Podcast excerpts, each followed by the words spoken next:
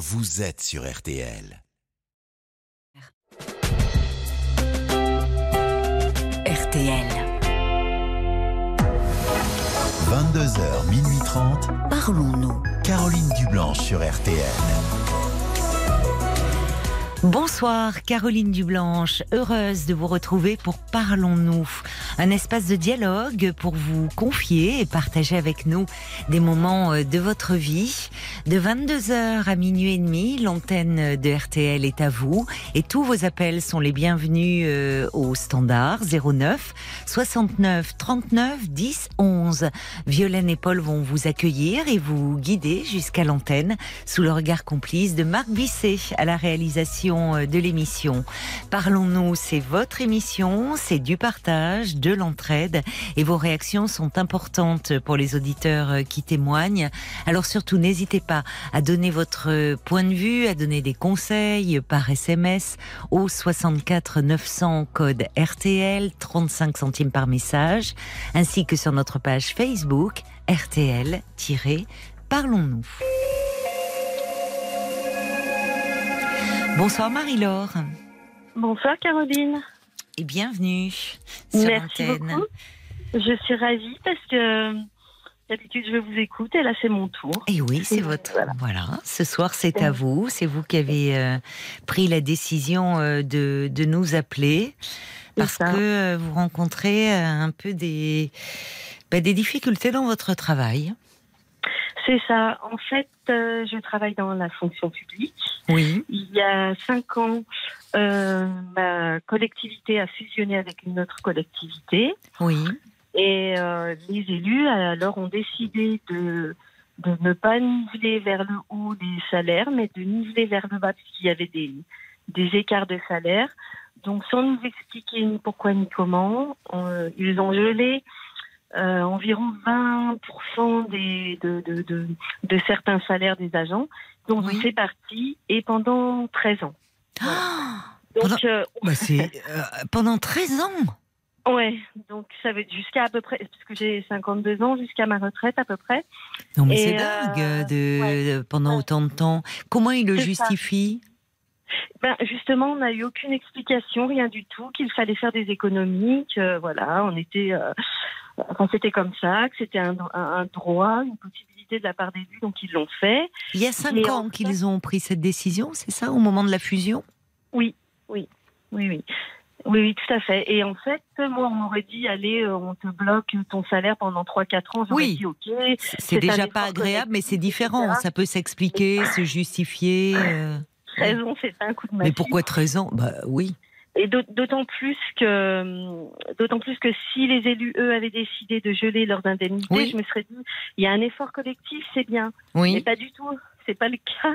Ah, ils n'ont pas en gelé fait- leurs indemnités à eux? Non, non, non, ils n'ont pas, indé- ils n'ont pas gelé leurs indemnités. Non, Et parfois, il y a des dépenses. Alors, euh, bon, je ne suis pas élue, je ne me permets pas de juger les dépenses des élus, mais parfois, euh, je me dis pourquoi on fait telle dépense et telle Oui. dépense, alors que euh, nous, on gèle nos salaires. Et en plus, qu'il y a de. Enfin, ce qui est vraiment très choquant, c'est qu'on a des bâtiments qui appartiennent à la collectivité, Mhm. mais on en loue un Oui. pour convenance personnelle, je pense. Et euh, on loue un bâtiment à une commune qui fait partie de cette collectivité qui Mhm. coûte plus de 40 000 euros par an. Ah oui, d'accord. Donc je comprends pas, euh, je comprends pas ce jeu-là. Et en fait, pourquoi je vous appelais ce soir Oui. Parce que enfin, au bout de ces cinq ans, on a la possibilité de rencontrer le l'élu aux ressources humaines. euh, donc je le rencontre lundi. D'accord, oui. Et comme j'ai l'impression de me plaindre tout le temps, enfin chez moi, mon mari me dit tout le temps, mais arrête de arrête de te plaindre, arrête de te plaindre, parce que Ouais. j'essaye de voir que le bon côté des choses et de relativiser quand même. Et je vais le rencontrer lundi. Oui. Et je sais pas, je ne sais pas comment lui dire ce que je viens de vous dire sans passer pour euh, pour une râleuse, pour quelqu'un de frustré. Bah, vous avez des raisons de râler pour le coup. Non, mais enfin, enfin là, de, en étant extérieur, euh, les, les- ce que vous me racontez, euh, il y a de quoi ne, ne pas être contente entre Oui. nous. Enfin, Vous voyez, dé- déjà, euh, moi je trouve sur la durée, c'est, enfin, c'est sur la forme aussi. C'est-à-dire que vous dites que ils ont décidé cela, mais au fond sans concertation, et vous avez été mise au pied du mur, sans, enfin, pour faire des économies. Bon, très bien, mais euh, c'est, passé. Enfin, d'après ce que vous me dites, d'après ce que je comprends, en tout cas, il n'y a pas eu de réelle concertation avec euh, les salariés. Alors, comme on n'est pas une grosse collectivité, une grosse collectivité, il y a un petit comité de comité technique, un petit peu Hmm. d'agents. Qui ont dit, qui ont essayé un petit peu de monter au créneau en disant oui, euh, c'est pas normal. Enfin, pourquoi, comment Oui, c'est ça. euh, on, aimerait quand même que des choses bougent. Oui. Mais en gros, ce qui a été dit, c'est euh, si vous continuez, si vous faites un petit peu trop de vagues, Oui. on va carrément, parce qu'ils ont aussi cette possibilité, d'enlever le peu de, de comment dirais-je, de primes. Oui. Comme ça, vous redescendez, euh, les, les agents qui râlent redescendent à, à, à- à- enfin, à 1200 euros chacun, et puis basta. et Non, mais c'est du chantage, quoi. ça. Si vous râlez, Bah, oui, on oui, vous supprime votre prime. Oui, oui, en gros, c'est ça. oui. Et surtout, Ça vous me dites, vous êtes à dire- des horaires, euh, des horaires, pardon. Euh, votre salaire, vous me parlez de 1200 euros sans la prime, donc euh, les, les salaires qui ont été gelés, là, vous dites euh, 20% des salaires. Le salaire Ouais. moyen sur les salaires gelés, il est de combien? Alors là, en gros, quand quelqu'un démarre dans la collectivité, il est à peu près. Enfin, c'est compliqué. Oui, il y a différents. C'est euh, pas, c'est pas un tabou pour moi, hein, mais. euh, euh, Non, non, c'est pour avoir, je vous demande pas pour avoir un peu une, une, une, une estimation, vous voyez, parce que dans l'administration publique, les salaires sont pas très élevés. hein. Non, Bon. surtout dans la, la catégorie. euh, voilà. Selon les 1400. catégories. Oh, voilà, ça, ça doit être après 1200, 1400 net.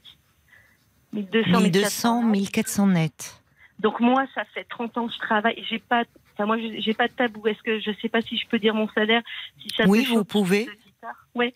Moi, je, ça va faire, euh, ça fait 30 ans que je travaille. J'ai 1800 euros net. Mm. Donc je me, je me plains pas quoi, parce que c'est pas non plus au ras des pâquerettes, mais c'est pas une histoire Mais de enfin, montant pour après moi. 30 ans. euh, Voilà. C'est-à-dire qu'après histoire- 30 ans, vous pourriez espérer changer de catégorie et donc de rémunération. Or là, vous dites Non. que finalement, vous avez 52 ans, le salaire bloqué pendant 13 ans, donc vous arrivez avec votre retraite avec le même euh, salaire. C'est ça. Donc votre retraite, elle sera calculée sur ce salaire-là en plus. ouais. Enfin, en termes de reconnaissance du travail. euh, ça va me faire quoi Ouais, ça va me faire 1000 euros à peu près, comme euh, une bonne moyenne de français. Mais c'est pas motivant. Mais au-delà, au-delà du salaire, si vous voulez, c'est, ben, on te gèle quoi. Comme si on me, ben, moi je vais dire, ben, je gèle mes compétences alors euh, finalement. Je vais Mhm. arrêter de de geler, vais ma motivation. Oui, ça. Bah, ça, ça doit entamer le- votre motivation. Oui. Bah oui. Mais euh, j'imagine que ça fait du remous quand même au sein euh, de, enfin, avec vos collègues, vous en avez parlé. euh, vous me parlez de ce comité technique là, des agents. Enfin, Oui, mais il y en a beaucoup qui sont partis. Il y en a qui, ah, ben voilà. qui ont mais- quitté, euh, qui ont quitté. Mais ça, ça, ça inquiète personne. Enfin, je veux dire, ils s'en fichent en fait.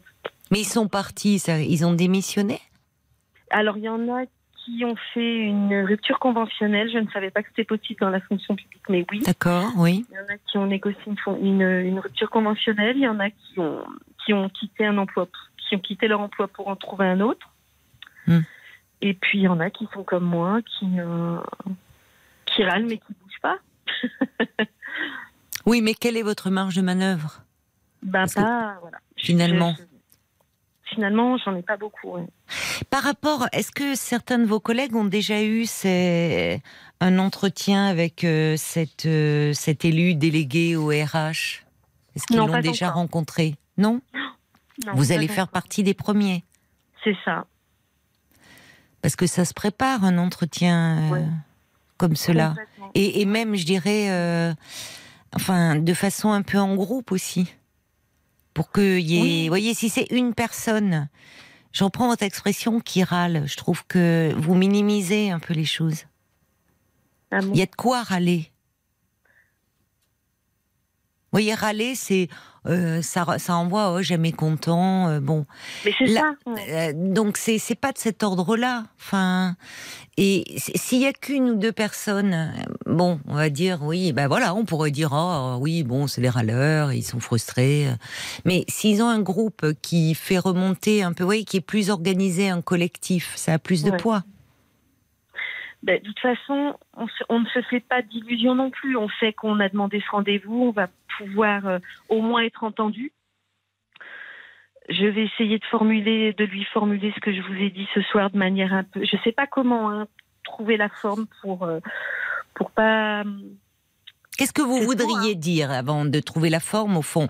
Euh, Vous voudriez mettre en avant cela, le fait que pendant, c'est été décidé pendant 13 ans de geler vos salaires, euh, euh, mais les élus, eux, n'ont pas gelé leurs indemnités. Il y a quand même. Exactement. euh, Je voudrais leur dire, je voudrais pouvoir lui dire ça, et je sais pas. ça peut se dire. Parce que dire, vous pouvez dire que vous comprenez, vous comprenez à un moment une logique de crise, euh, désir de réduire euh, les dépenses, mais finalement on commence par les appliquer à soi-même. Oui, On donne l'exemple quand on est élu, c'est en ça. principe. Alors, je comprends la difficulté de euh, que vous éprouvez à formuler les choses, parce qu'il faut pas avoir l'air surtout de se présenter comme un donneur de leçons. Ouais, c'est jamais, c'est jamais très bon. Mais, mais en même temps, non, mais en même temps, c'est quand même la base. hein. Les élus sont censés donner l'exemple. Je suis entièrement d'accord avec vous, mais là, c'est pas du tout le cas, quoi. Donc, euh, la confiance aussi, elle est, euh, elle est drôlement réduite, quoi. Puis alors là, je vais dire, vous avez quand même un argument parce que euh, le coût de la vie, lui, il est pas gelé en ce moment. Hein Exactement. Tout augmente. Et donc vous, on vous garde. Et en plus, enfin, des salaires de 1200, 1400 euros net. Voilà. Enfin, Mm. voilà. Donc, euh, avec le coût de la vie qui lui augmente, le, on le voit, bon, euh, on le voit bien en ce moment dans le contexte actuel, mais ça n'a pas été décidé là, ça a été décidé il y a cinq ans. Donc avant même la pandémie, avant même tout ça. Oui. Euh, On leur avait dit, on leur... mais voilà, en fait, c'est euh, vraiment, il n'y a, pas de considération. Donc, à la limite, c'est pas ça. vous n'êtes- pas content, bah, vous partez. C'est ça qui ne va pas, je trouve. Enfin, ou même ceux qui ont un peu osé euh, bah, dire euh, qu'est-ce qui se passe. euh, En gros, c'est bon. Si vous, bon, si vous continuez, on vous supprime vos primes. Il y a aucun dialogue là. Enfin, Oui, là, voilà, c'est- du, chantage là. Quand- Si oui, vous oui, continuez, si vous, il y a de quoi. Quand on prend ce genre de mesures, euh, qui c'est généralement parce qu'il y a un contexte euh, qui les- le justifie, et, et évidemment, c'est c'est c'est jamais une mesure agréable, et donc il faut d'autant plus expliquer ce que l'on fait et pourquoi on le fait. Donc déjà, premier point, vous semblez me dire qu'il n'y a pas eu de concertation et de réelles explications. Et forcément un sentiment d'injustice, puisqu'on vous gèle vos salaires, mais les élus, eux, ne, ne se l'appliquent Voilà. pas. Donc forcément, ça fait grincer des dents. Enfin, c'est humain. C'est Mais je pense que je peux lui présenter les choses comme ça parce que c'est tout à fait factuel en plus. C'est pas, c'est pas un ressenti, c'est pas quelque chose de subjectif, c'est une réalité quoi. Pourquoi eux, les élus, ne gèlent pas leurs indemnités pour euh, C'est ça. pour si finalement ils font face à un contexte économique difficile. euh, bah, oh, D'accord, ok, cette décision euh, difficile à prendre, mais nécessaire, et ça les concerne également. Parce qu'en fait, c'est vrai que quand on quand il parle des finances de la collectivité, on a l'impression que c'est le portefeuille de chacun. Il faut faire attention, euh, faire attention aux dépenses du papier, du crayon, etc. Ok, je suis d'accord. Mais quand on va louer euh, un bâtiment à plus de 40 000 euros par an, qu'on gèle des salaires des, des, des agents et que... euh, Alors pourquoi ce bâtiment, il est, il sert à quoi là? C'est-à-dire, euh, il y a une utilité, j'imagine. Ben, en fait, je pense que c'est vraiment, enfin, on pense, hein, alors euh, après dans la réalité, on- le siège a été mis là, le siège de cette collectivité a été mis là parce que c'est plus près de chez le président et de la direction. C'est plus estimé comme ça, mais Hmm. je ne sais pas pourquoi. Est-ce que c'est une question de finance et d'accord avec Oui, la Je commune me lancerai pas sur ce terrain, moi. Je resterai vraiment, vous y allez, vous, en tant que salarié, pour parler de vous, en fait. Mm. Vous voyez, parce que là, c'est. Au fond, euh, vous vous lancez sur un terrain où vous ne maîtrisez pas tout.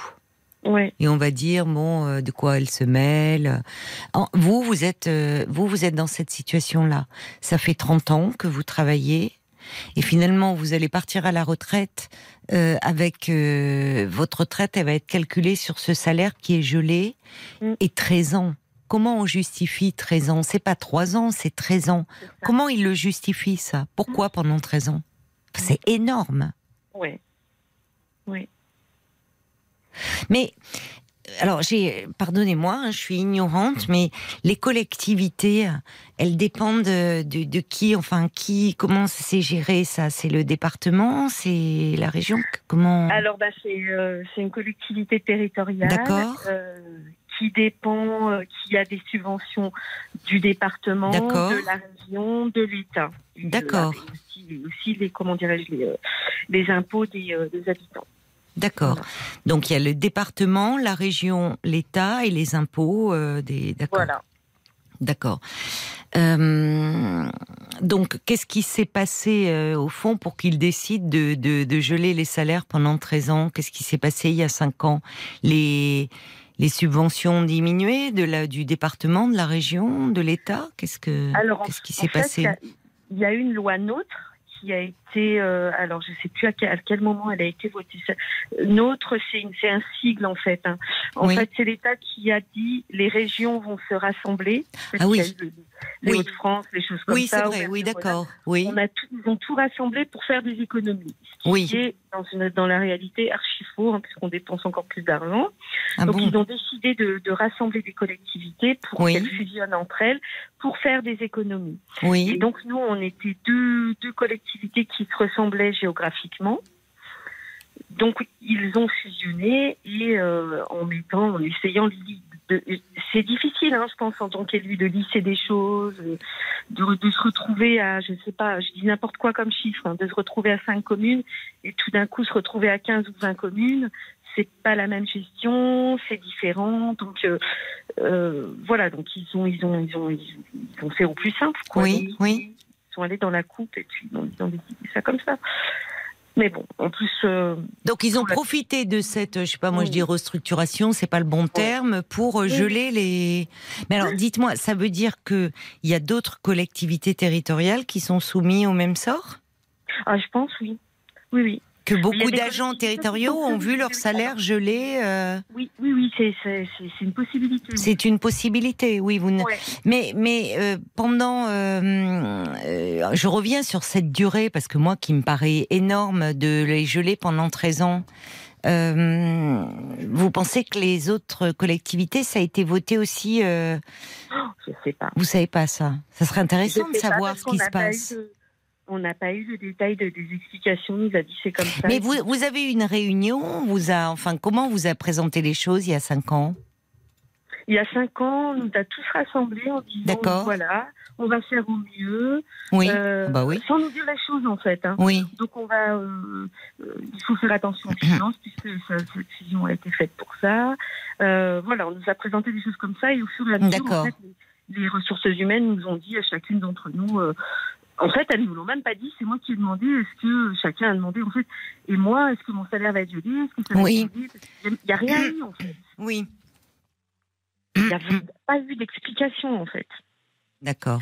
Après, ils peuvent- noyer le poisson comme ils veulent. hein. Mais alors, euh, oui, c'est individuellement euh, que vous avez dû demander. Alors, vous me dites qu'il y a 20% des salaires qui ont été euh, gelés, et on, on se dit c'est pas les salaires les plus importants puisque vous me parlez de salaires qui sont de 1200, 1400 euros Ouais. net. Donc, ben, parce euh, En fait, quand on a fusionné, moi, j'avais la chance de faire partie de la commu- de, de l'autre collectivité où il y avait des primes et où on payait un petit peu plus. Mais tout le monde n'était pas non plus logé à la même enseigne. Enfin, c'était c'était vraiment un petit peu nébuleux. hein. Et non, on- en fait, les élus ont dit en gros sur la sur la quantité de salariés de la collective de la nouvelle collectivité, il y en a 20% qui ont des primes, donc on va les on les gèle. Au moins, euh, si 20% râlent, en gros, c'est pas grave. Euh, Il y a les 80 autres pourcents qui diront rien. oui, mais alors les 80, les 80 autres pourcents, je- justement, je me demande, c'est des, vous connaissez la, un peu le, le niveau moyen des salaires? Non. Parce que on- Non, mais c'est pareil. Eux, on leur a dit, parce que eux aussi, de l'autre côté, ils disent, mais c'est pas juste, parce que nous, on n'a pas les primes des autres. Mais moi, ce que là, je comprends pas, c'est que euh, qui gèle les plus hauts salaires? Bon, Ouais. euh, il pourrait y avoir une certaine équité, enfin une ju ou moins plutôt une justice. Mais vous me dites, ce sont des salaires à 1200, 1400 euros net qui ont été Ouais, gelés. Donc, euh, Non, euh, ceux-là sont pas gelés. Hein.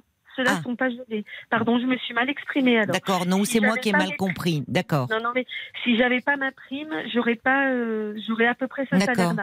Voilà. Alors, je reçois un petit message d'une auditrice prénommée euh, Claudine par SMS. Elle me dit, je ne sais pas ce que c'est, mais je vous le lis, vous, ça va certainement vous parler. Claudine dit qu'il y a une grille insidiaire à respecter obligatoirement dans la fonction publique territoriale.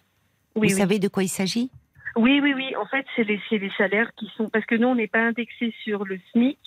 On a effectivement des grilles de salaires qui correspondent à des euh, à des niveaux A, B, C dans la dans la Oui, c'est ça. dans la Ça, oui, ça, ça me parle. Oui.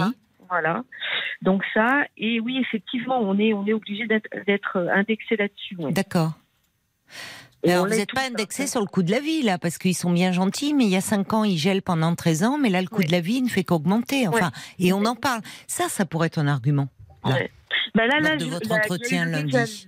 On parle Là, de la, la- la difficulté à se loger avec l'augmentation Ouais. euh, euh, de- du gaz, de l'électricité. Euh, on voit bien dans, quand on fait un, un panier de courses moyen à quel point les produits, euh, même euh, euh, les, les- dont on se sert au quotidien, ont, ont- ont fortement augmenté. Ouais. Donc, vous voyez, il y, y a quelque chose qui ne va pas. Ça, ça peut être Mais mis en avant quand même. Oui, oui, ouais. C'est ce que je. Alors, je reçois un autre SMS qui n'est pas signé et j'ai pas la fin d'ailleurs. Attention parce que les SMS sont limités malheureusement à 160 caractères. Si vous avez envie de réagir sur le sujet, que vous êtes vous-même agent territorial et que vous vous retrouvez un peu dans la situation de Marie-Laure, euh, appelez-nous hein, 09 69 39 10 11. C'est un numéro qui est non surtaxé. Euh, cette personne dit ces pratiques sont légion dans la fonction publique, qu'elle soit territoriale, hospitalière ou d'État. On critique beaucoup les fonctionnaires et leur statut, mais ils sont souvent maltraités et constituent la variable d'ajustement quand il s'agit euh, de faire des économies, j'imagine. C'est vrai, alors c'est- c'est vrai que Bon, malheureusement, euh, ah, les fonctionnaires, c'est terrible, sont souvent perçus par euh, des salariés du secteur privé comme étant des nantis, enfin, entre guillemets, ou en tout cas, ils ont la sécurité de l'emploi. Mais euh, bah, c'est pas si simple. Non, Et puis d'abord, les fonctionnaires, c'est pareil. Hein On dit toujours les fonctionnaires qui, euh, euh, bah, ils feraient, ils, ils travailleraient pas, ils seraient, ce serait feignants. Enfin, tous les, Ouais, clichés qu'on en entend. partout, hein. Mais on Et est bien content de trouver bah, les infirmières, euh, les enseignants, les policiers. Enfin, on est bien content de les trouver. Oui, oui, tout à fait. En plus, il y a des gens, bah, il y a des gens qui travaillent, que ce soit privé, public. Moi, j'ai un petit peu fait, enfin, j'ai- à un moment donné dans ma vie, j'ai cumulé un petit, un petit privé à côté.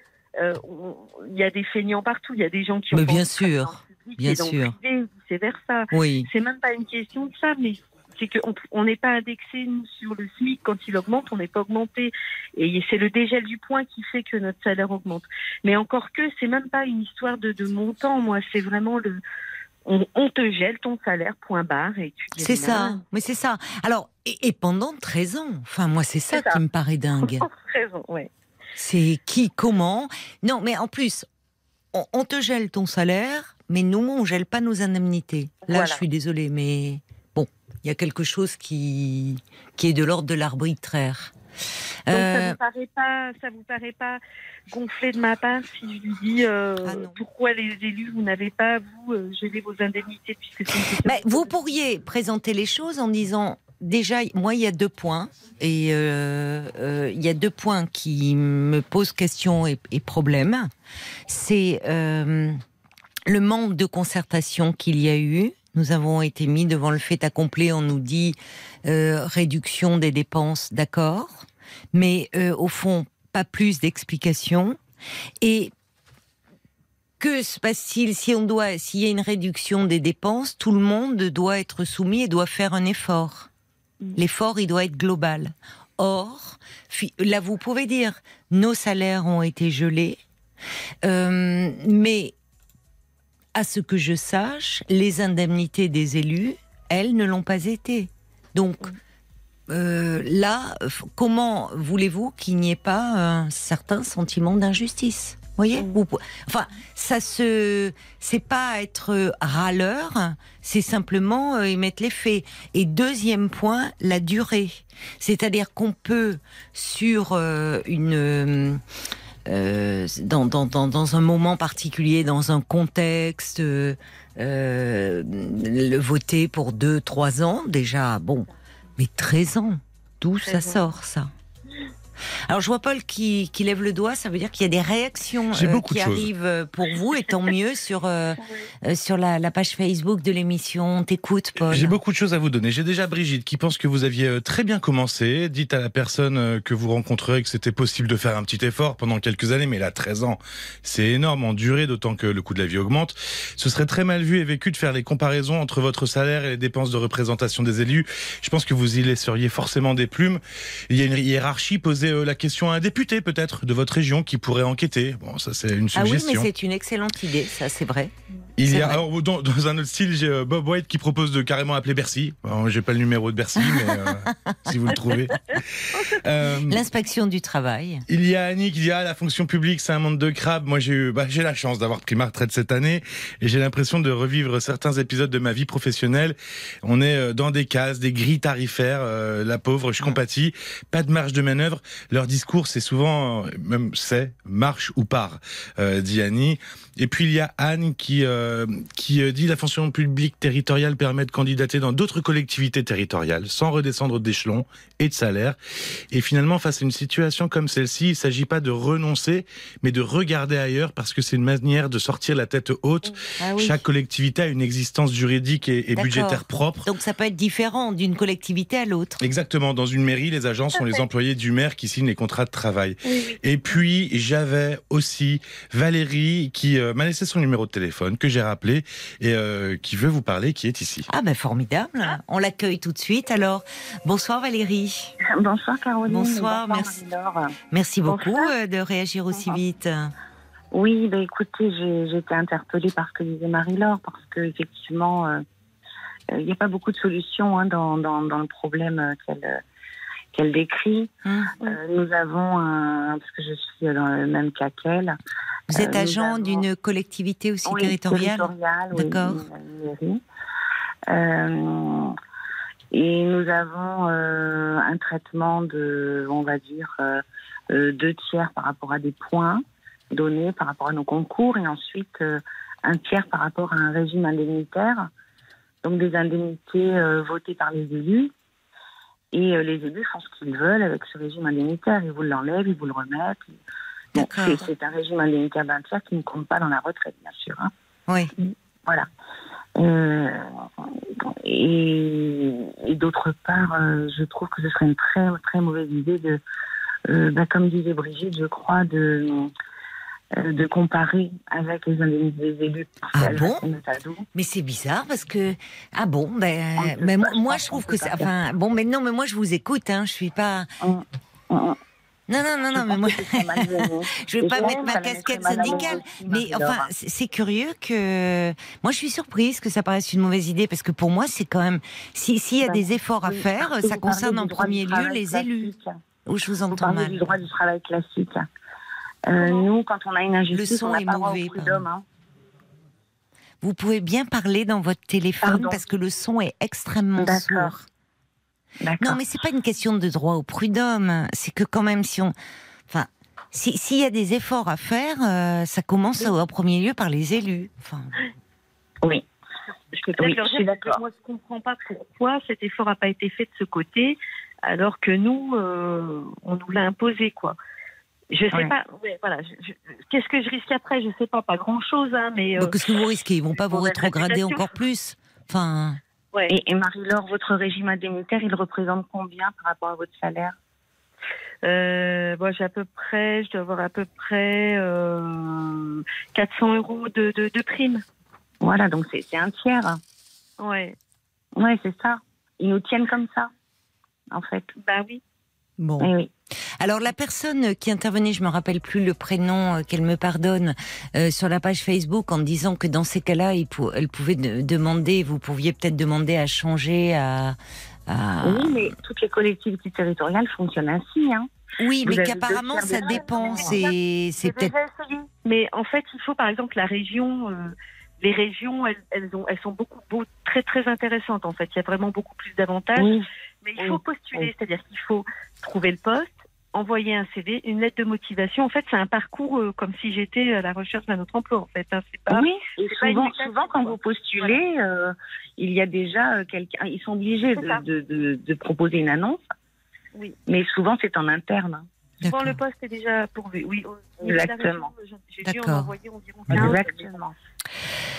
Alors, je reçois un petit message. Vous parliez de la loi NOTRe et, et autres. Ça découle de, alors c'est des sigles hein, de la LOLF, Mhm. loi organique sur la loi de finances, qui définit une logique budgétaire des dépenses de l'État selon une logique de résultat et non plus une logique de moyens. Enfin, on entend quand même à travers votre situation où là, moi, j'avoue que je nage parce que c'est pas du tout mon domaine de compétence et donc je suis pas en mesure de, de malheureusement de, de pouvoir vous aider comme je le souhaiterais. Euh, que bah, être fonctionnaire, c'est pas si simple que ça. Voilà, ça balaye aussi pas mal de d'idées reçues et de préjugés. Il y a Evelyne Delisieux de façon plus pragmatique. Elle dit moi je préparerai mon carnet avec les enveloppes de tous les frais mensuels et montrer à votre boss le reste du mois. En tout cas là, par rapport à cela, dire euh, on a, voilà, on n'a pas eu le choix. On a été mis au pied du mur dans le contexte actuel de crise, euh, avec euh, le- l'électricité, le, gaz qui augmente, les tout augmente.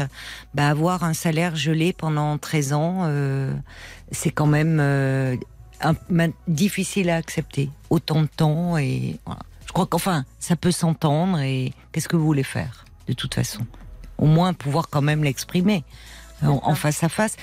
Il y avait une personne aussi, je trouve, euh, euh, demander à la permanence du député à être reçu par un député. euh, là aussi, je trouve que. Enfin, Oui, sauf que. Sauf qu'ils se connaissent tous, sauf que c'est. oui, enfin, euh, c'est pas aussi simple.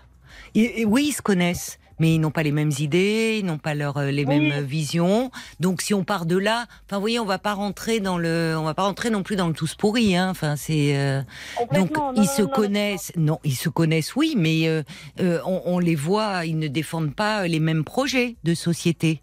Donc, après tout, allez voir le député qui euh, se rapporte à votre tendance politique et faites-lui part de, de la situation qui est la vôtre.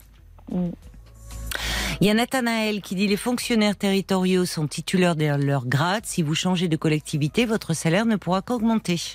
Mm. Bon, une piste à envisager. Je suis désolée. Là, c'est vrai que je vois pas d'autres choses à vous proposer. Merci beaucoup à tous les auditeurs qui se sont manifestés pour vous. Euh, J'avoue qu'en tant que psy, là, moi, je me sens un peu démunie et je vous ai fait part plutôt spontanément de mon ressenti par rapport à cette situation que je trouve il y a assez injuste pour le moins. Mais euh, mais bon, que risquez-vous à dire un peu les choses euh, Oui. finalement, voyez? Et peut-être envisager. pas, je vais regretter de ne pas l'avoir dit de toute façon à Bon, un moment donné. alors. C'est le moment, quoi, peut-être. Voilà, tout est, vous savez, tout dépend le, tout est fonction du ton aussi. Hein. Il y a ce que l'on dit, il y a le fond et il y a la forme. Vous y avez suffisamment réfléchi.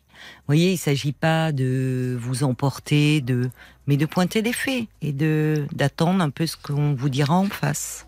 Voilà, mais Et que ça, en espérant que ça sera pas trop langue de bois.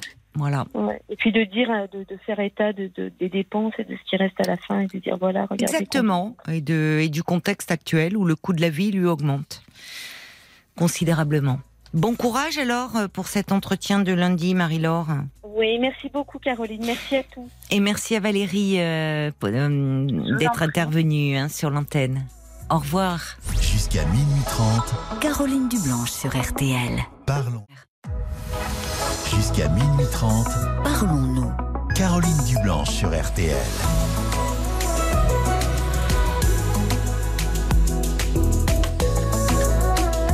Bonsoir Sophie Bonsoir. et bienvenue sur l'antenne de Merci. RTL. Merci beaucoup. Alors moi, je vous appelle pour un sujet dont j'ai pas entendu parler sur la libre antenne depuis que ça m'est arrivé. Euh, il se trouve qu'il y a un, bah, un tout petit peu plus de deux ans, j'ai subi une agression sexuelle de la part d'un médecin. Et donc, euh, j'ai euh, porté plainte auprès du Conseil de l'ordre des médecins. J'ai été aussi le signaler au commissariat, mais j'ai pas voulu porter plainte au pénal parce que je voulais pas me lancer dans toute ces procédures, euh, voilà. Et donc, je suis allée au. J'ai fait un courrier au Conseil de l'ordre et tout. Oui. Et là, euh, on me, j'ai fait tout un dossier. Enfin, ça fait deux ans que ça dure, c'est long. Et là, euh, mi mi-novembre, ça va être en fait, on va dire le. C'est pas le procès, ça s'appelle pas un procès vu que c'est pas un tribunal. Mais Oui, c'est au Conseil de l'ordre, au Conseil Voilà. départemental de l'ordre, donc c'est pas un procès, oui, je sais pas ouais, comment ça. s'appelle pas comme ça, mais. Mais vous voilà, êtes enfin, vous êtes convoqué pour euh, C'est ça. pour euh, donc euh, par le Conseil de l'ordre avec ce médecin. Voilà. Alors, je ne sais pas si lui il y sera. Je ne sais pas. C'est important de savoir. Oui, mais je pourrais, je peux pas le savoir. Je peux pas demander comme Ah ça. si. Bah, ils nous disent dans le. J'ai reçu un courrier en me disant que voilà, la date avait été fixée, que Oui. ce serait tel jour, telle heure, machin. Et ils me disent qu'il faut que je leur, je leur dise si j'y serai ou non. D'accord. Alors je me dis que lui, il a reçu le même courrier normalement, donc il devrait aussi leur euh, faire un courrier. Mais je, je suppose qu'ils vont attendre d'avoir les deux courriers pour nous faire passer, euh, parce que tout le dossier en fait est passé aussi bien à lui qu'à moi. C'est-à-dire qu'il a toutes les pièces et j'ai toutes les pièces. Donc je le saurai, mais je pense que je ne le saurai pas avant de moi dire si j'y vais ou pas. Alors il y a une partie de moi qui dit il faut que tu y ailles parce qu'il faut que tu l'affrontes Oui. jusqu'au bout pour lui faire comprendre que ça passe pas. En fait, ce comportement-là, il passe pas. C'est un comportement. Vous parlez d'agression sexuelle. C'est Oui. pas un comportement inadapté. C'est une Ah non, agression. non, c'est une agression sexuelle. sexuelle, puisque en plus, euh, enfin, moi je suis une personne euh, enfin, handicapée, donc déjà à la base. Oui. Et quand j'ai été le voir, euh, j'étais pas du tout dans mon état normal, puisque j'avais un problème d'oreille interne, donc euh, je pouvais Ah même oui. pas marcher. Des donc, euh, vertiges. oui, oui, je tenais même Oh pas. là là, oui. Et il a profité de ça. Il a profité de ça pour me tripoter, euh, voilà, me faire des bisous dans le cou, m'enlacer. Oui. Il m'a même envoyé des textos très tendancieux à la suite. Il a que vous avez gardé. Ah oui, oui, moi tout. J'ai l'impression Oui. le conseil de l'ordre. Oh là là, ma pauvre. Donc déjà, vous étiez, oui, ça vous donnait des vertiges. euh, ce, Ah ce oui, oui, j'étais dans un état lamentable. Et Bah oui, a bah oui, vous teniez pas debout. Enfin, on n'a pas, on Ah non, tient à peine debout et on est très nauséeux. euh. Ah oui, c'est horrible. avec Ah, ce je- je genre, donc-. Donc, c'était la première fois que vous le voyez, ce médecin? Ah oui, je le connaissais. C'est un ORL, donc, si vous êtes allé Oui. consulter euh, Oui, oui, euh, pour un- des troubles de l'oreille interne. C'est la première fois que vous le voyez. Donc, vous arrivez dans un contexte où vous êtes euh, très mal. Euh, Enfin, parce que c'est. C'est Ah oui, pas douloureux, mais c'est horrible ces troubles parce qu'effectivement Voilà, on tient pas debout, on tient pas debout, ça déclenche des nausées voire des vomissements tellement c'est comme si on était dans une dans une essoreuse en fait. Oui, Oui, voilà, c'est ça. oui, oui, oui. Et donc, il en a profité. Et il m'a, euh, en partant, il m'a même laissé son numéro de portable personnel sur un petit post-it. Euh, donc moi, bon, pour moi, c'était clair que c'était non. Enfin voilà. Et, euh, et lui a récupéré, parce que moi, je lui ai pas donné du tout mes coordonnées. hein. Il les a récupérées dans le dossier médical. Et il m'a envoyé des textos, il m'a invité à déjeuner, il m'a appelé, enfin voilà quoi. Oui, oui, donc comportement Donc, euh, pas de- complètement inadapté. Ouais. Et, du harcèlement, enfin, enfin là il sort complètement du cadre, euh, il est plus Ah médecin. oui, oui, et puis bon, il m'a tripoté. enfin, Il vous a, oui, c'est Oui. ça, il a profité de. Oui, oui. Donc euh, d'un côté, Oui. je veux surtout pas laisser passer parce que je veux Non, pas vous avez raison. Non, euh, non, vous avez raison. Il a quel âge environ cet homme? Oh, je dirais qu'il doit être proche de la retraite, je pense. Mais Donc il est peut-être pas à son premier coup d'essai. c'est- moi, au commissariat, quand j'ai été les voir, c'est la première chose que j'ai fait. J'ai été au commissariat et, euh, et ils m'ont dit mais c'est pas possible. Enfin, vous devez pas être la première. Donc il a été convoqué. Oui, voyez. Ça a Ouais. été très très et euh, ils ont pas, ils ont, ils ont personne d'autre. Mais après, je me dis Au que commissariat. la plupart ne parlent pas. Oui. Et vous avez raison. Malheureusement, euh, beaucoup de, de victimes ne parlent pas. En Oui, tout cas, ne vont pas jusqu'au commissariat. Une grosse carrière. Enfin, comment dire, il est connu en fait. que- Dans là où vous habitez, enfin, voilà, il a un peu pignon sur rue. C'est un. nom, euh, Oui. Tout le monde le connaît, quoi. C'est vraiment. Moi, quand j'ai vu que je suis arrivée à avoir un rendez-vous en urgence avec lui, euh, ça m'a étonnée parce que c'est vraiment un- entre guillemets un grand monsieur, quoi. C'est quelqu'un qui, qui Oui, est je- reconnu dans sa profession. Oui, Donc ça aussi. ça oui. En général, euh, il y a des délais d'attente pour les spécialistes et. Voilà, moi j'ai appelé le lendemain matin, il me recevait. Mm.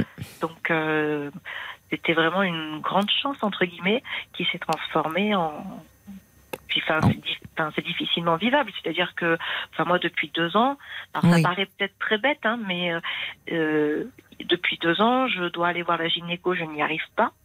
Euh, j'ai euh, j'ai une douleur au niveau du sein, je dois faire une échographie, je n'y arrive pas.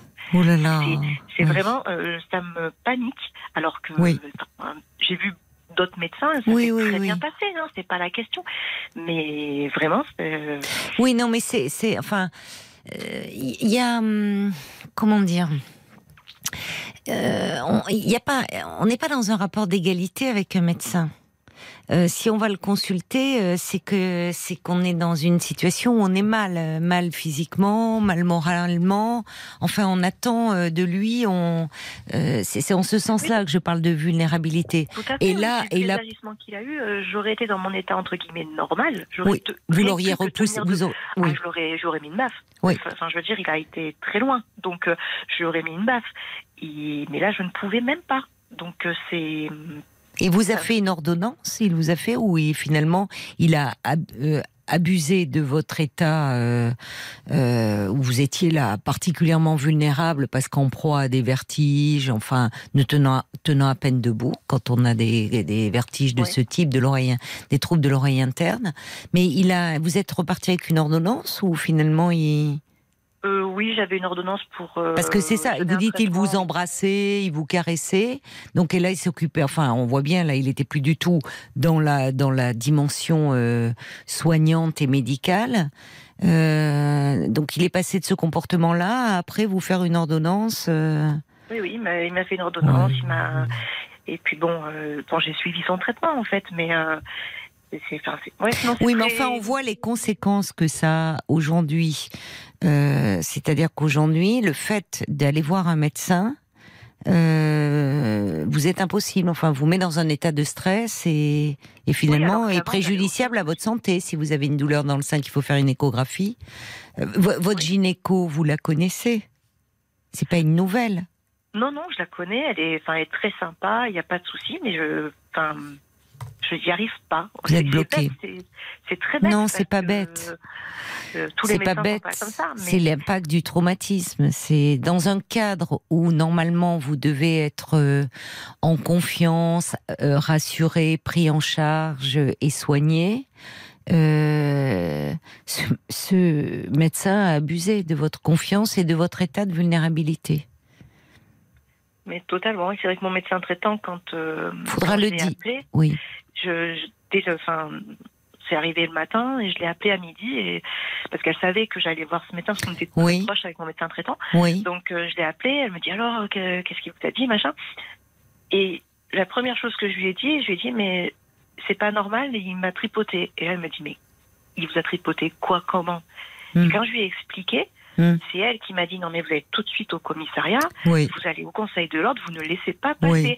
Oui, Et je lui dis, je dis, mais moi, je, suis- je suis rien par rapport à lui. Lui, c'est un grand ponte et tout. Elle m'a dit, mais non, il faut les faire tomber, ces mecs-là. Et euh, Elle a vraiment, raison.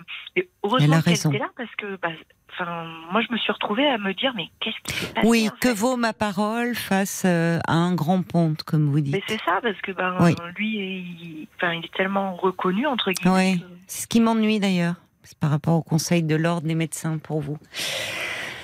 Après, le, Mm. le comment, là où on est, euh, la chambre disciplinaire, là où on est convoqués tous les deux, Oui, elle n'est pas dans la ville où ça s'est passé. D'accord. à moins qu'ils connaissent vraiment tous les médecins de la région, Non. mais bon, quand même, quoi. Et quand j'étais au Conseil de l'ordre la première fois, je leur ai donc écrit un courrier Oui, en leur expliquant. Ils m'ont convoqué. Euh, quand j'ai été leur expliquer, c'est eux qui m'ont dit il faut que vous portez plainte auprès du. Conseil Oui, de non, mais ils Alors sont- le connaissaient. Oui, donc, oui. euh. Oui, oui, ça vous a, euh, ça vous a rassuré. Euh, Oui. Vous êtes dit, voilà, ils ont, ils ont entendu votre parole et ils vous ont cru.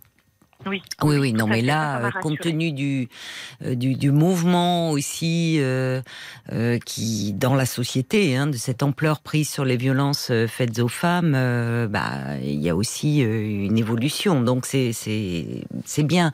Là, ce qu'il faudrait savoir, est-ce que vous pouvez y aller accompagné d'un avocat, j'imagine?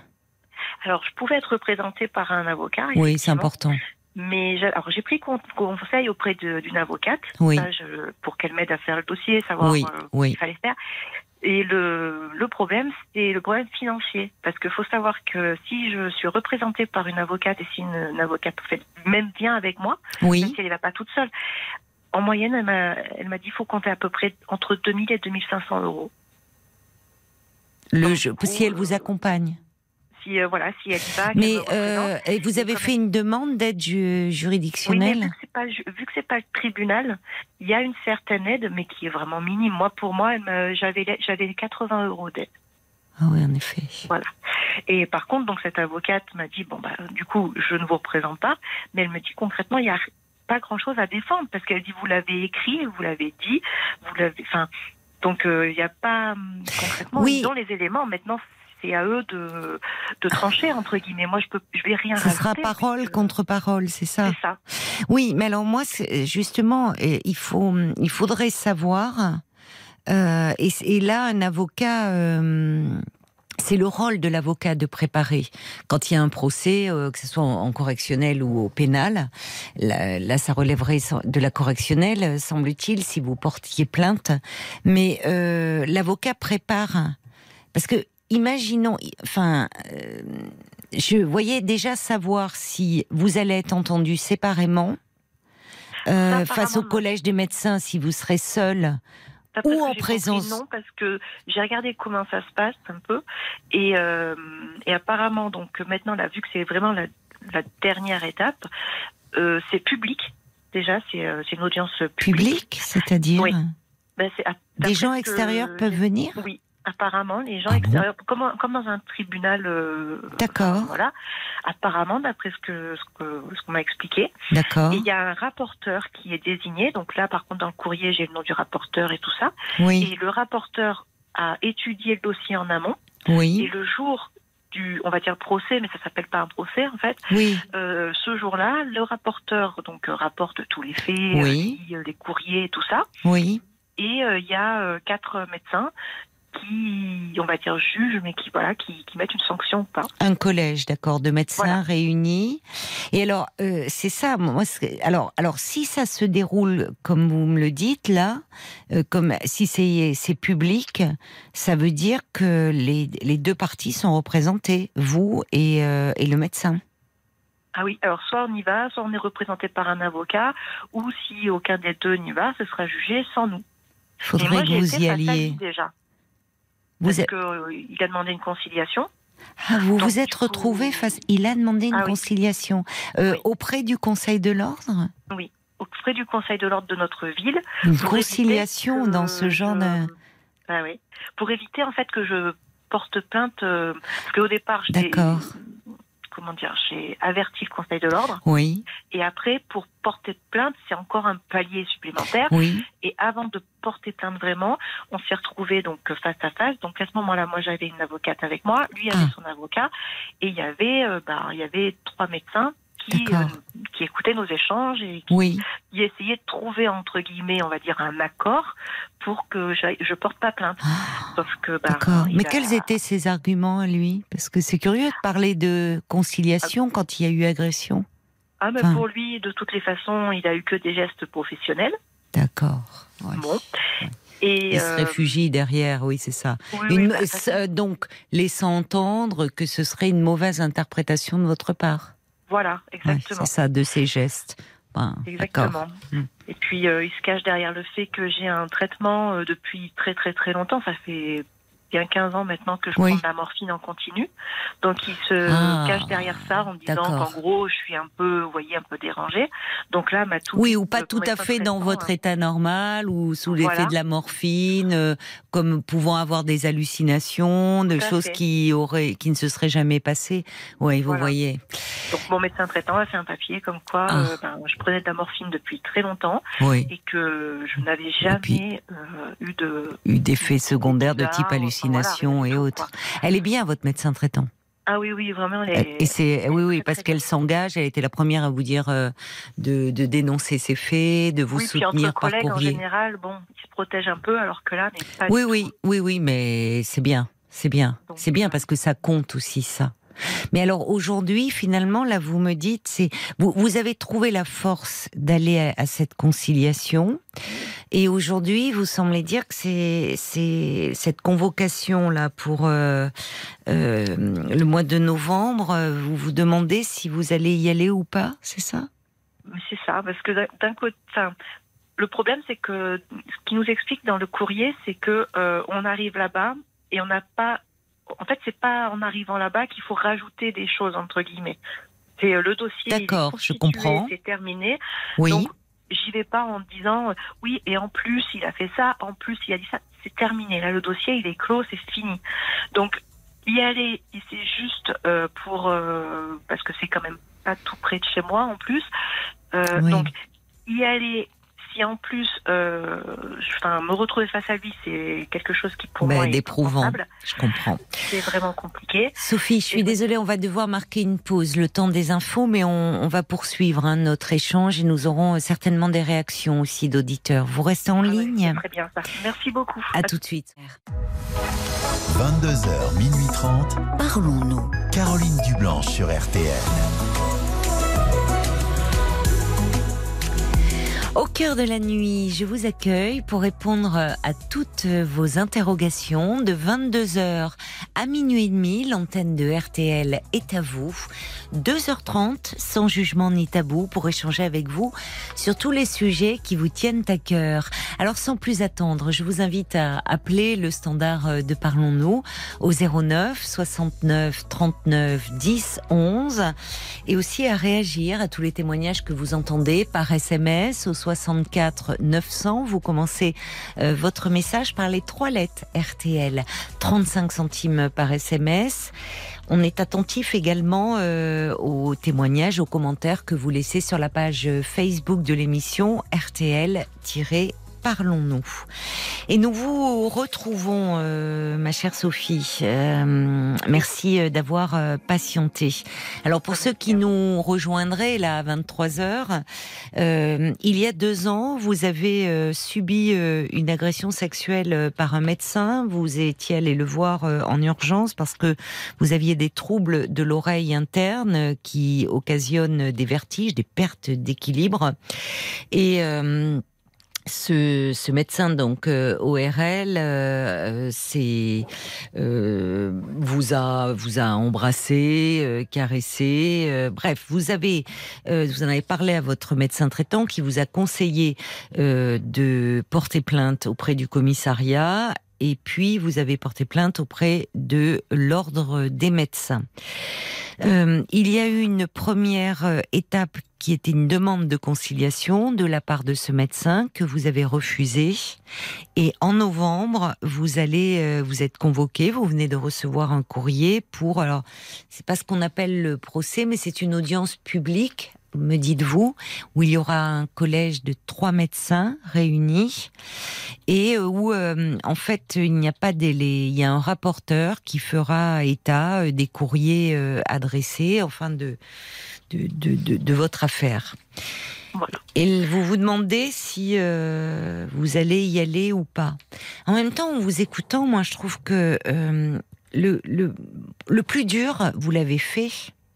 C'est presque, c'est vous vous retrouvez euh, au moment de la conciliation et d'avoir tenu bon. Ah, ça a été compliqué. Oui. Ça a Bah. été très très compliqué parce que, enfin, c'est oui, c'est très très dur ce genre de choses de devoir expliquer ce qui s'est passé parce que bon, déjà quand on subit une agression sexuelle Oui. comme ça, on a, enfin, il y a des détails qu'on n'a Bien pas. sûr. Voilà. Bah bien sûr, qu'on n'a pas Et- envie de donner et en même temps les faits euh, exigent que ça soit au commissariat ou dans votre courrier de détailler ces fait. faits. Donc, euh, bah oui. C'est- c'est compliqué parce que bon, vu que j'avais ces soucis-là, je ne pouvais pas conduire, ce qui fait que c'est Ah oui. mon papa qui m'avait amené au rendez-vous et et quand euh, il pouvait pas, vu que c'était le Covid, il pouvait pas m'emmener jusqu'à la salle Ah d'attente. oui, Donc ce qui fait qu'il m'a laissé devant le cabinet, j'y suis allée. Et quand je suis ressortie, euh, c'était déjà arrivé qu'il qu'il m'accompagne à des rendez-vous. Enfin, Oui. voilà, on est très proches, donc Oui. ça, c'était déjà arrivé. Et quand je suis ressortie, donc euh, il est venu me récupérer, il m'a aidé à me mettre dans la voiture. Et puis comme à chaque fois, il m'a dit euh, alors euh, qu'est-ce qu'il t'a dit? Oui. Et là, j'ai regardé, je lui ai dit ben il m'a tripoté. Et, et là, ni lui ni moi, je crois qu'on a réalisé vraiment ce qui se passait. Et c'est Oui. qu'une fois qu'on a été rentré à la maison, qu'on a retrouvé ma mère et que ma mère nous a posé la même question en disant alors, Oui, qu'est-ce qui s'est passé? Oui, oui. Et, et c'est là qu'on s'est assis autour de la table et que mon père il me dit mais euh, explique là, je, je crois que j'ai pas tout compris. Oui, Et là j'ai pu en parler, mais je, je crois que quand je suis sortie, je, je savais que c'était pas normal. Hein, je, t'ai- enfin, Oui. je, je me rendais bien compte qu'il y avait un souci. Bien sûr, oui. Mais... Mais je me suis dit c'est pas possible, ça m'arrive pas à moi en fait. Oui, je Et ça, c'est terrible, quoi. Et quand j'ai été au commissariat, Mm. euh, je leur en ai parlé de ce sentiment de, de pas comprendre, en fait, d'être Oui. un peu tellement choquée que. Sidéré, au fond. enfin, Voilà. Un peu, oui, oui. Et elle m'a dit que c'était assez souvent, malheureusement, que ben, on avait du mal à se dire que oui, oui, ça nous est arrivé à nous. Mm. Mais euh, ah ouais, c'est terrible. Enfin, c'est quelque chose. Pourtant, je suis entre guillemets grande. Je veux dire. euh, euh, Mais oui, mais vous étiez, vous, vous n'étiez pas dans votre état normal, je mets avec euh, de guillemets, parce que vous, vous étiez, euh, enfin pour les, les gens qui, qui ont eu de, ce type de, de troubles de l'oreille interne occasionnant des pertes d'équilibre et des vertiges euh, peuvent comprendre à quel point, euh, bien sûr, vous aviez toute votre tête, mais on, enfin, on, on peut, on, on- on est dans un tel état de mal-être et de malaise Oui, euh, un que on tient plus debout, quoi. Enfin, on tient plus debout et je vous dis, ça peut entraîner euh, des, enfin, des nausées, même ça fait vomir tellement euh, ça peut Ah oui, oui, c'est entraîner terrible. des vomissements. Donc, euh, vous n'étiez pas en capacité de réagir et de vous défendre, en fait. Mais c'est ça en fait, Bon. c'est comme si on, est, on se rend compte de ce qui se passe, mais on, on ne peut pas réagir. Bah, déjà, parce que parce que quand on va chez le médecin, on, on y va pour être soulagé et parce qu'on n'est pas bien. Vous voyez, enfin, et qu'on on attend de lui euh, un soutien et et, et, et des soins. Alors. Il y a, je, je pense justement, je réfléchissais au, lors de la conciliation aux arguments qui avaient été euh, évoqués par ce médecin, en tout cas par son avocat. Euh, le fait, évidemment, premier argument que euh, il y a eu euh, confusion, mal donne, c'est que vous avez mal interprété ces gestes qui étaient des gestes professionnels. Bon, quand même, ça va quoi. Oui. Vous savez faire la différence entre des gestes professionnels, c'est pas chercher à embrasser, à caresser. Hein. Mais mais après, deuxième argument, et là un argument médical, et je pense que vous allez être face à un collège de médecins, vous prenez de la morphine. Et la morphine euh, peut créer un état de confusion, peut même créer des hallucinations. Alors heureusement, votre médecin traitant euh, a fait une lettre en disant que tout dépend aussi les doses que l'on prend, euh, et puis qu'il y a une accoutumance Depuis des années, prend, voilà, voilà. de votre corps. Bon, donc heureusement, vous avez cette lettre de la médecin, et puis vous avez euh, les, les SMS envoyés par ce médecin. Oui, tout, vous avez tout et et ça ça figure aussi dans le dossier c'est-à-dire Ah oui, le fait tout que envoyé. après enfin je veux dire il vous il vous en a il vous en a pas envoyé qu'un ou il vous propose de déjeuner Oh non, dîner avec lui? Bon Non, donc, euh, malheureusement, il s'est pas arrêté. donc ça ça va dans dans le sens que là il sort complètement du cadre hein. Mais de toute façon, le, quand j'ai été, donc la première fois que j'ai été au Conseil de l'Ordre, et là c'est pareil, hein, malgré mon âge, j'ai quand même. euh, vous avez quel âge d'ailleurs Sophie? Vous avez une une voix jeune? quarantaine d'années. une quarantaine d'années d'accord Et euh, quand euh, quand été donc au Conseil de l'Ordre après qu'ils aient reçu ma lettre, donc Oui. quand ils m'ont convoqué la première fois, normalement on doit y aller seul ou avec un avocat. Et moi je les ai appelés en disant écoutez moi je viendrai avec mon père et si mon père ne rentre pas dans la pièce avec moi je ne vous parlerai pas parce que j'étais euh, enfin c'est c'est c'est- c'est- enfin je sais pas comment dire mais j'avais besoin qu'il soit là vous après coup, rassurait euh, c'est- voilà, et puis après coup, je me dis, le pauvre, il a entendu des détails, ça doit être horrible d'entendre euh, ça sur sa fille, quoi. Mais bon, il, a été là, il, m'a- il a toujours été là de toutes les façons. Certainement moins que lorsqu'il a appris, alors qu'il vous attendait dans la voiture, puisque c'était en plein Covid, il ne pouvait pas vous accompagner dans la salle d'attente, euh, d'apprendre que, alors que lui était en bas, euh, dans la voiture, vous attendant, puisque vous ne pouviez pas conduire du fait de vos vertiges, euh, d'apprendre ce que vous avez subi. Voyez? Oui, je crois que il a dû, c'est plus culpabilisant. réalisé- Il ouais. entendait, certes, c'est pénible, mais il était à vos côtés. Il était à vos côtés, protecteur et rassurant. Oui, vraiment, euh, enfin, j'ai cette chance-là d'être d'être soutenue. Oui, oui, oui. C'est vraiment une chance. Mais c'est vrai que là, pour le mois de novembre, euh, ben, d'un côté, je me dis que s'il y est, je, je veux y aller pour qu'il me voie et pour qu'il Oui. voit que les femmes ne se laissent plus faire, Oui. et que c'est terminé maintenant, on parle et qu'il ne peut plus agir comme ça. C'est important la présence physique. Mais je me dis que si lui, il y est pas, Peu importe. enfin, Peu importe, vous allez au bout. Vous êtes là. Vous, êtes- vous, vous avez, vous avez déjà fait face. Vous êtes allé à la conciliation. Vous l'avez refusé parce qu'il n'y a pas de conciliation possible avec un agresseur. Et, et là, vous êtes là à nouveau.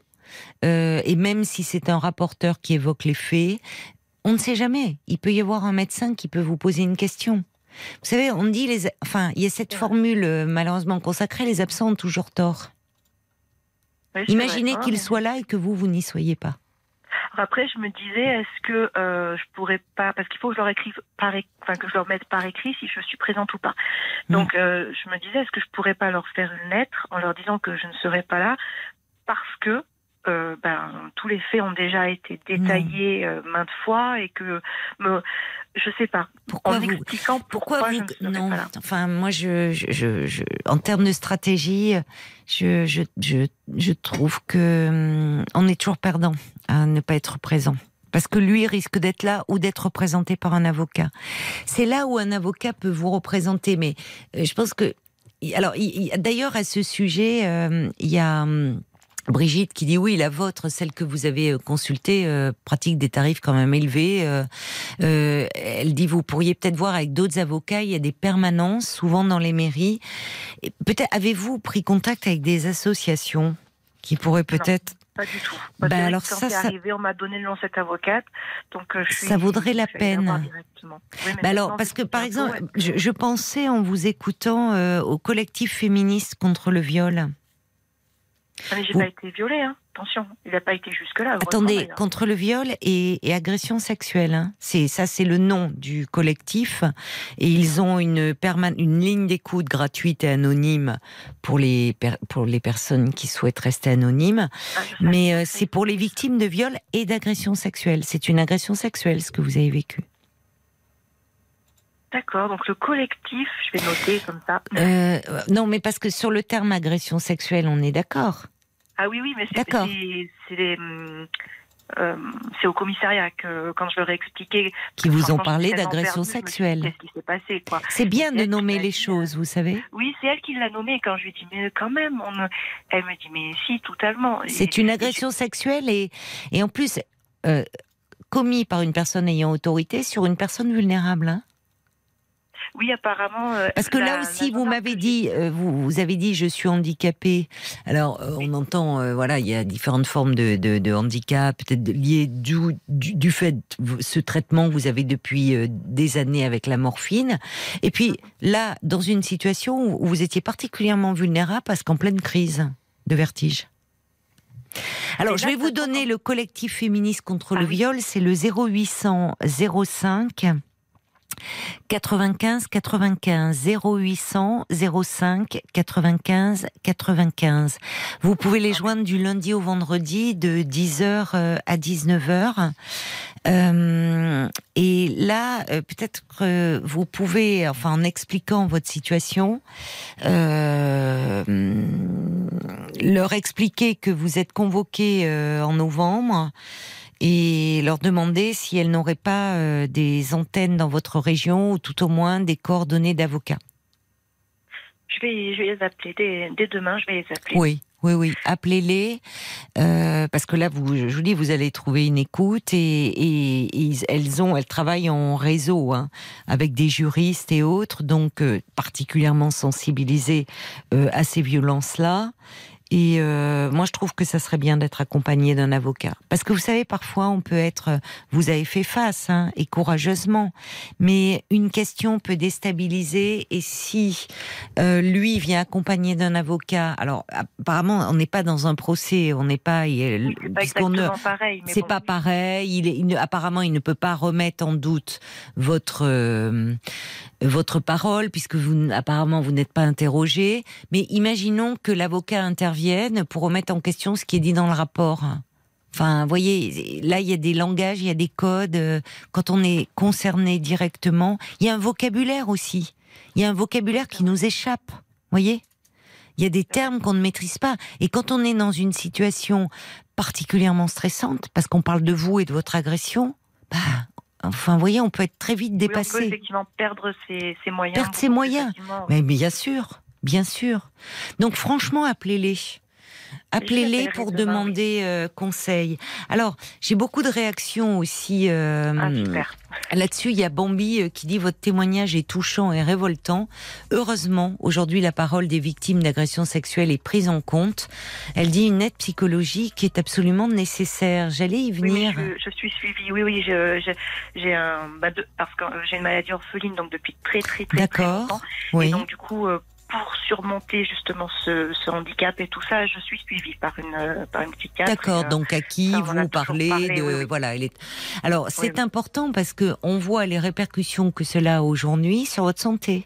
Vous, vous n'arrivez plus à faire euh, à, à aller consulter un médecin.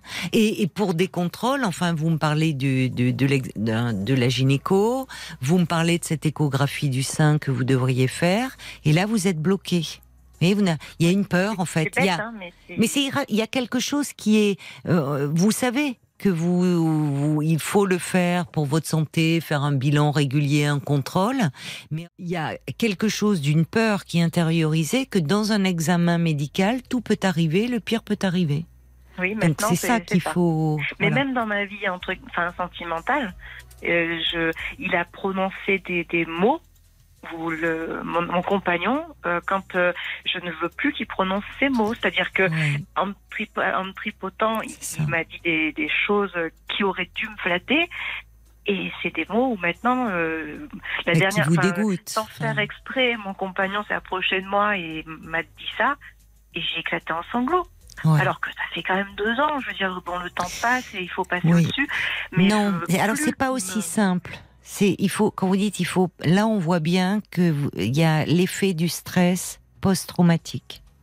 C'est-à-dire que dans votre cerveau, dans le système limbique, il y a, vous voyez, c'est et, et- et c'est ce que l'on retrouve chez les victimes d'agression. C'est-à-dire que elles peuvent, elles sont apparemment adaptées, elles continuent à fonctionner, et puis il y a à un moment un mot, une odeur, quelque chose qui les Ah oui, ramène. son parfum, c'est terrible. Le Bah. parfum de ce, ce médecin, je, Voilà, je, le, je le sens, mais c'est terrible. Oui. Euh, c'est je ça. pourrais pas vous dire quel est le parfum de mon chéri, mais par contre, ce parfum-là, Oui, je, oui, dans la rue, ça, ça m'arrive de croiser des gens qui ont ce qui parfum, ont ce hein, parfum. mais ça me, ça me fait une boule au ventre. Ça, c'est C'est vraiment ça. bizarre. C'est l'angoisse qui est là. Oui, C'est pas, oui, oui, c'est ben, c'est parce que là, dans votre cerveau, tous, tous les signaux sont à nouveau au rouge et vous êtes à nouveau dans cette agression. alors peut-être que le fait que, que ce soit, euh, on va dire, jugé en novembre, ça mettra un point final à tout ça. Et puis, parce Oui. que n'importe quel, euh, comment dire, euh, j'ai perdu le mot, mais n'importe quelle punition qu'il est, Oui. Moi, ça change Sanction. rien à ma vie. Sanction, merci. Hum, hum. Moi, ça change rien à ma vie parce que de toutes les façons. Non, mais ça fait, peut-. Ça changer la vie euh, d'autres femmes. hein. Voilà, c'est ce que je me dis. Voilà. Moi, j- j'ai été jusqu'au bout Oui. pour ça. Parce Oui. que même dans ma famille, il y a des gens qui m'ont dit mais arrête de te battre pour ça parce que ça te démolit plus qu'autre chose. De Non. devoir répéter les détails, c'est encore plus dur. Et j'ai dit non, non. C'est vrai que c'est éprouvant. je lui prouve. Oui. Mais vous avez raison, oui, vous êtes forte. Vous êtes Mais j'ai appelé les gens autour de moi, on a- tous les gens que je connaissais qui avaient des jeunes filles, je les ai tous appelés en disant attention, euh, lui, euh, faut pas. Et Bien tout. sûr, bien Donc, sûr. c'est enfin, c'est pour les autres en fait parce que moi Oui. c'est fait mais je me dis que s'il fait ça à quelqu'un qui parce que enfin moi il m'a fait ça j'avais un peu plus de 35 ans bon euh, j'ai Oui. j'ai déjà connu un homme on va dire mais s'il fait ça sur une Sur ado une jeune quoi, fille, oui. c'est oui. pas possible on peut pas laisser un mec Non, non, mais, mais je suis d'accord. Je suis complètement d'accord avec vous. Paul, qu'en disent les auditeurs et auditrices sur la page Facebook? Alors, je vais vous lire le message de la mouette d'Annecy qui aurait plutôt tendance à vous encourager à y aller, parce que si lui Oui. s'y trouve euh, et vous non, ça pourrait vous conférer un, à lui conférer un ascendant. Il y a un déséquilibre. Euh, oui. De plus, vous voyant dans un état parfaitement normal, le collège qui prend la décision pourra le Mm. constater de visu. Vous vous exprimez très bien. On vous sent très structuré. Exactement. Donc c'est pour ça. euh, ouais elle est dans mon sens oui. Et j'espère vraiment que vous aurez gain de cause, que par la suite vous serez inconsciemment rassuré du fait que le corps médical ne, ne pourra Oui. plus subir ce type d'agression. Euh, c'est ce que souhaite la. Aussi qui dit bah la grandeur n'est pas liée à des capacités professionnelles, mais à ce qu'on en fait. L'épreuve est très dure, mais surtout ne lâchez rien, battez-vous. Même si ce combat est très éprouvant, il mérite en tout cas d'être mené jusqu'au bout. Donc courage, toute mon énergie euh, vous est acquise. Et puis il y a plusieurs personnes qui ont écrit aussi, qui ont appelé au 09 69 39 10 11 pour euh, parler de, de, du financement des frais d'avocat. Euh, et vous pouvez passer par l'aide juridictionnelle, soit de votre assurance, soit de votre mutuelle. Pour- Pour le coup, la Oui, mutuelle, c'est plutôt. va, ça va quand c'est au pénal. Parce Ah. que vu que c'est- c'est le Conseil de Oui, l'ordre, c'est d'accord. pas un tribunal comme les autres, donc du coup c'est Oh. comme c'est pour ça que c'est à part. D'accord. Voilà, bon bah, Voilà. je, je, je, je ne faisais que que, Non, que non, le mais comme ça, ça, renseigne aussi euh, les, les oui, personnes. c'est important. Moi, j'y pensais justement que j'aurais cette aide juridictionnelle. Et euh, vu que euh, si je porte plainte au pénal, alors là, par contre, j'ai l'aide juridictionnelle, il n'y a pas de souci. Mais, euh, mais au Conseil de l'ordre, euh, non. Voilà. Écoutez, Ah, appelez, appelez le, le collectif féministe hein, contre le viol. Je redonne le numéro 0800 05 95 95. C'est une ligne d'écoute gratuite et anonyme du lundi au vendredi de 10h à 19h pour les victimes d'agressions sexuelles et de viols. Et expliquez-leur, euh, comme vous l'avez fait de façon très succincte, en disant euh, voilà que vous êtes qu'il y a cette convocation en novembre, que euh, vous présentez, ne pas vous présenter. À mon avis, je pense qu'elles vous allez, elles vont vous faire un peu la même réponse. Et euh, si elles peuvent vous communiquer des coordonnées d'avocats euh, dans votre région. Euh, puisque je des situations euh, de votre où malheureusement des médecins sont les agresseurs, elles en ont hein, parmi les nombreux, trop nombreux euh, témoignages qu'elles reçoivent. Donc, Non, euh, je pense que là, vous trouverez vraiment. Merci, bon courage à vous, euh, Sophie. Et puis n'hésitez pas à nous rappeler d'ailleurs pour nous donner euh, de, vos nouvelles en novembre. hein, Je vous si- dirai ce qu'il en est. Bon, bah alors écoutez, et d'ici là, plein de courage à vous. Merci beaucoup. Au revoir, Sophie. Bonne fin de soirée. Au revoir. Jusqu'à minuit 30, Caroline Dublanche sur RTL. parlons. Jusqu'à minuit 30, Parlons-nous. Caroline Dublanche sur RTL. Nous sommes à vos côtés en direct pendant une heure encore. Alors si vous désirez me parler, eh bien je vous invite euh, à appeler euh, le standard au 09 69 39 10 11 09 69 39 10 11 pour me parler ou pour dialoguer euh, avec un auditeur ou une auditrice. C'est Lila qui est avec nous. Bonsoir Lila. Bonsoir Caroline. Bonsoir. Ravie Bonsoir. de vous accueillir. Merci. Alors, je me permettais de, de vous appeler parce que euh, j'aurais besoin de, de votre avis, de votre conseil. Oui. Euh, en fait, euh, j'étais depuis huit ans avec un, un compagnon.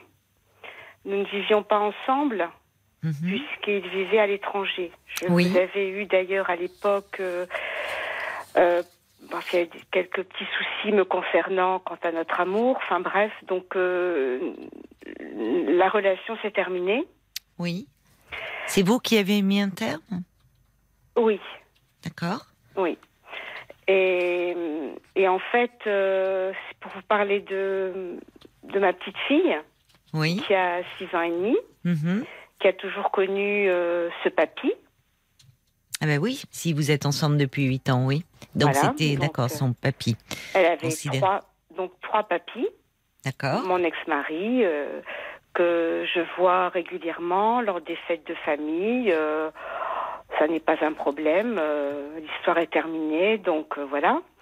Et là, forcément, elle ne voit plus ce papy là qu'elle voyait de temps à autre puisqu'il vivait à l'étranger. Donc, enfin, il vit toujours à l'étranger. Donc, euh, Elle le voyait pas très souvent alors S'il vivait à l'étranger euh, Bah, en fait, il pas très très souvent, mais au moins euh, une fois tous les deux mois. Ah oui, quand même. Oui, oui, oui. Mhm, D'accord. Oui, j'ai tout fait pour euh, pour que le contact prenne en- entre entre les deux. Mhm, en- D'accord. Voilà. Et elle aimait bien et, Oui. et c'était réciproque. Oui, bien sûr. D'accord. Oui, oui.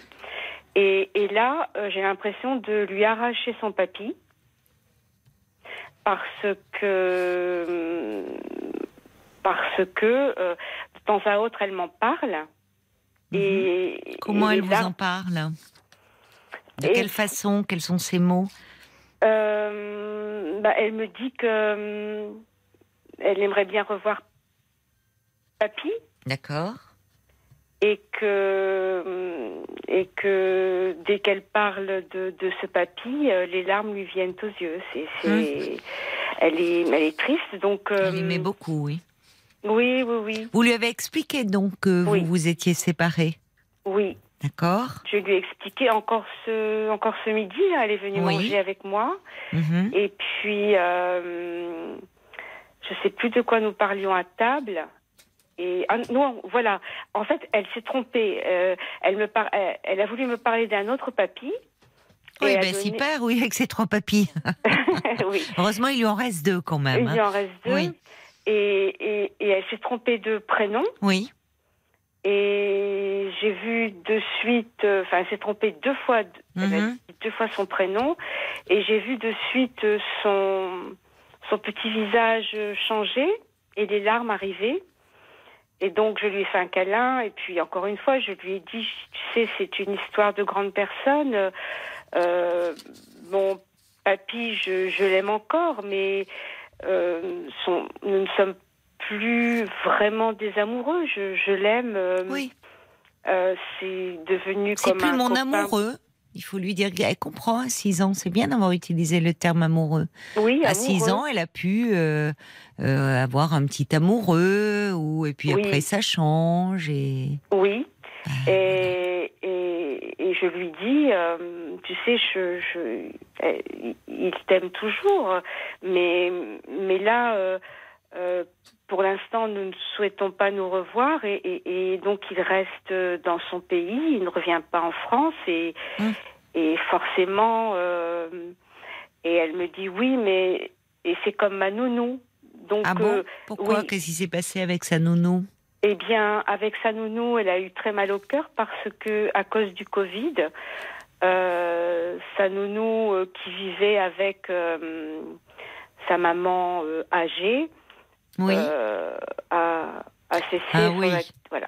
Ah oui, elle a cessé son activité Oui. au moment de, de la pandémie pour protéger sa, sa mère. Oui, mais c'est qu'elle n'a plus jamais donné de nouvelles. Ah oui, ça c'est. Bon, peut-être que ça, peut-être que de son côté ça n'allait pas bien non plus. Oui, Mais ça a été une rupture brutale pour Oui. votre petite fille. oui. Oui, d'accord. Et donc, euh, elle m'en a parlé régulièrement avec euh, de la tristesse aussi. Oui, oui. Et là, euh, ce midi, elle m'a dit oui, et c'est comme ma nounou, j'aimerais bien euh, la revoir. je vo- vo- voilà, et, et moi là, je suis responsable encore d'une alors d'une deuxième rupture pour elle, et je Pourquoi vous êtes responsable? Ah, oui, avec votre compagnon. Oui, Oui, d'accord. Bah, enfin, oui, mais en même temps, vous n'alliez pas rester avec cet homme euh, Je si vous ne vous entendiez plus parce que Je votre sais. petite fille l'aimait bien. je sais bien, mais je, Oui. je, je comment dirais-je Vous culpabilisez. avec mon ex-mari, euh, euh, elle n'est pas privée de son de son papy parce que hum, bah parce que voilà, c'est la famille, c'est le c'est le père de mon fils. Enfin, Oui, il reste dans la famille. euh, mais pour elle, euh, Il disparaît de sa vie, quoi. oui, Hmm. il disparaît de sa vie et. hum, Et, Et elle, de me, la elle me disait que la fois dernière, elle avait demandé à son papa euh, pour appeler papy. Je pense qu'elle a envie de le revoir. Je- alors, je, je, je ne sais pas quoi faire. Je, je, je, je voudrais surtout pas euh, lui causer de. Enfin, je- là, je lui cause de la, un petit peu de chagrin, de la souffrance, et ça me. Je me sens déjà coupable de cette rupture avec euh, un homme très bien. Oui, et- c'est ça. ça... hmm. Et, et là, euh, Bon. qu'est-ce que je dois faire par rapport à ma petite fille? Moi, ce que j'entends surtout, c'est que, au fond, euh, à travers cette euh, séparation euh, euh, que vous vivez là avec euh, votre compagnon, ça réveille chez elle l'histoire de la nounou. Vous voyez, finalement, elle fait le lien avec sa nounou. C'est Oui. comme ma nounou, ou euh, qui du jour au lendemain euh, euh, a arrêté son activité et, et- et n'a plus donné de nouvelles. Donc cette dame qui était, alors elle, euh, dans le quotidien de votre petite fille euh, depuis depuis qu'elle était bébé? Oui, Donc c'est, c'est pas, elle a arrêté euh, la petite avec quoi il y a 4 ans. Quatre ans, oui. Euh, et du jour au lendemain, et finalement sans préparation, elle n'a plus vu euh, sa nounou. Oui, Donc, C'est euh, exactement ça. et alors, il est parfois possible, si bon, c'est dommage que la nounou n'ait pas donné suite. Après, elle a peut-être de gros soucis avec sa mère. voilà, c'est toujours compliqué. Mais il est possible.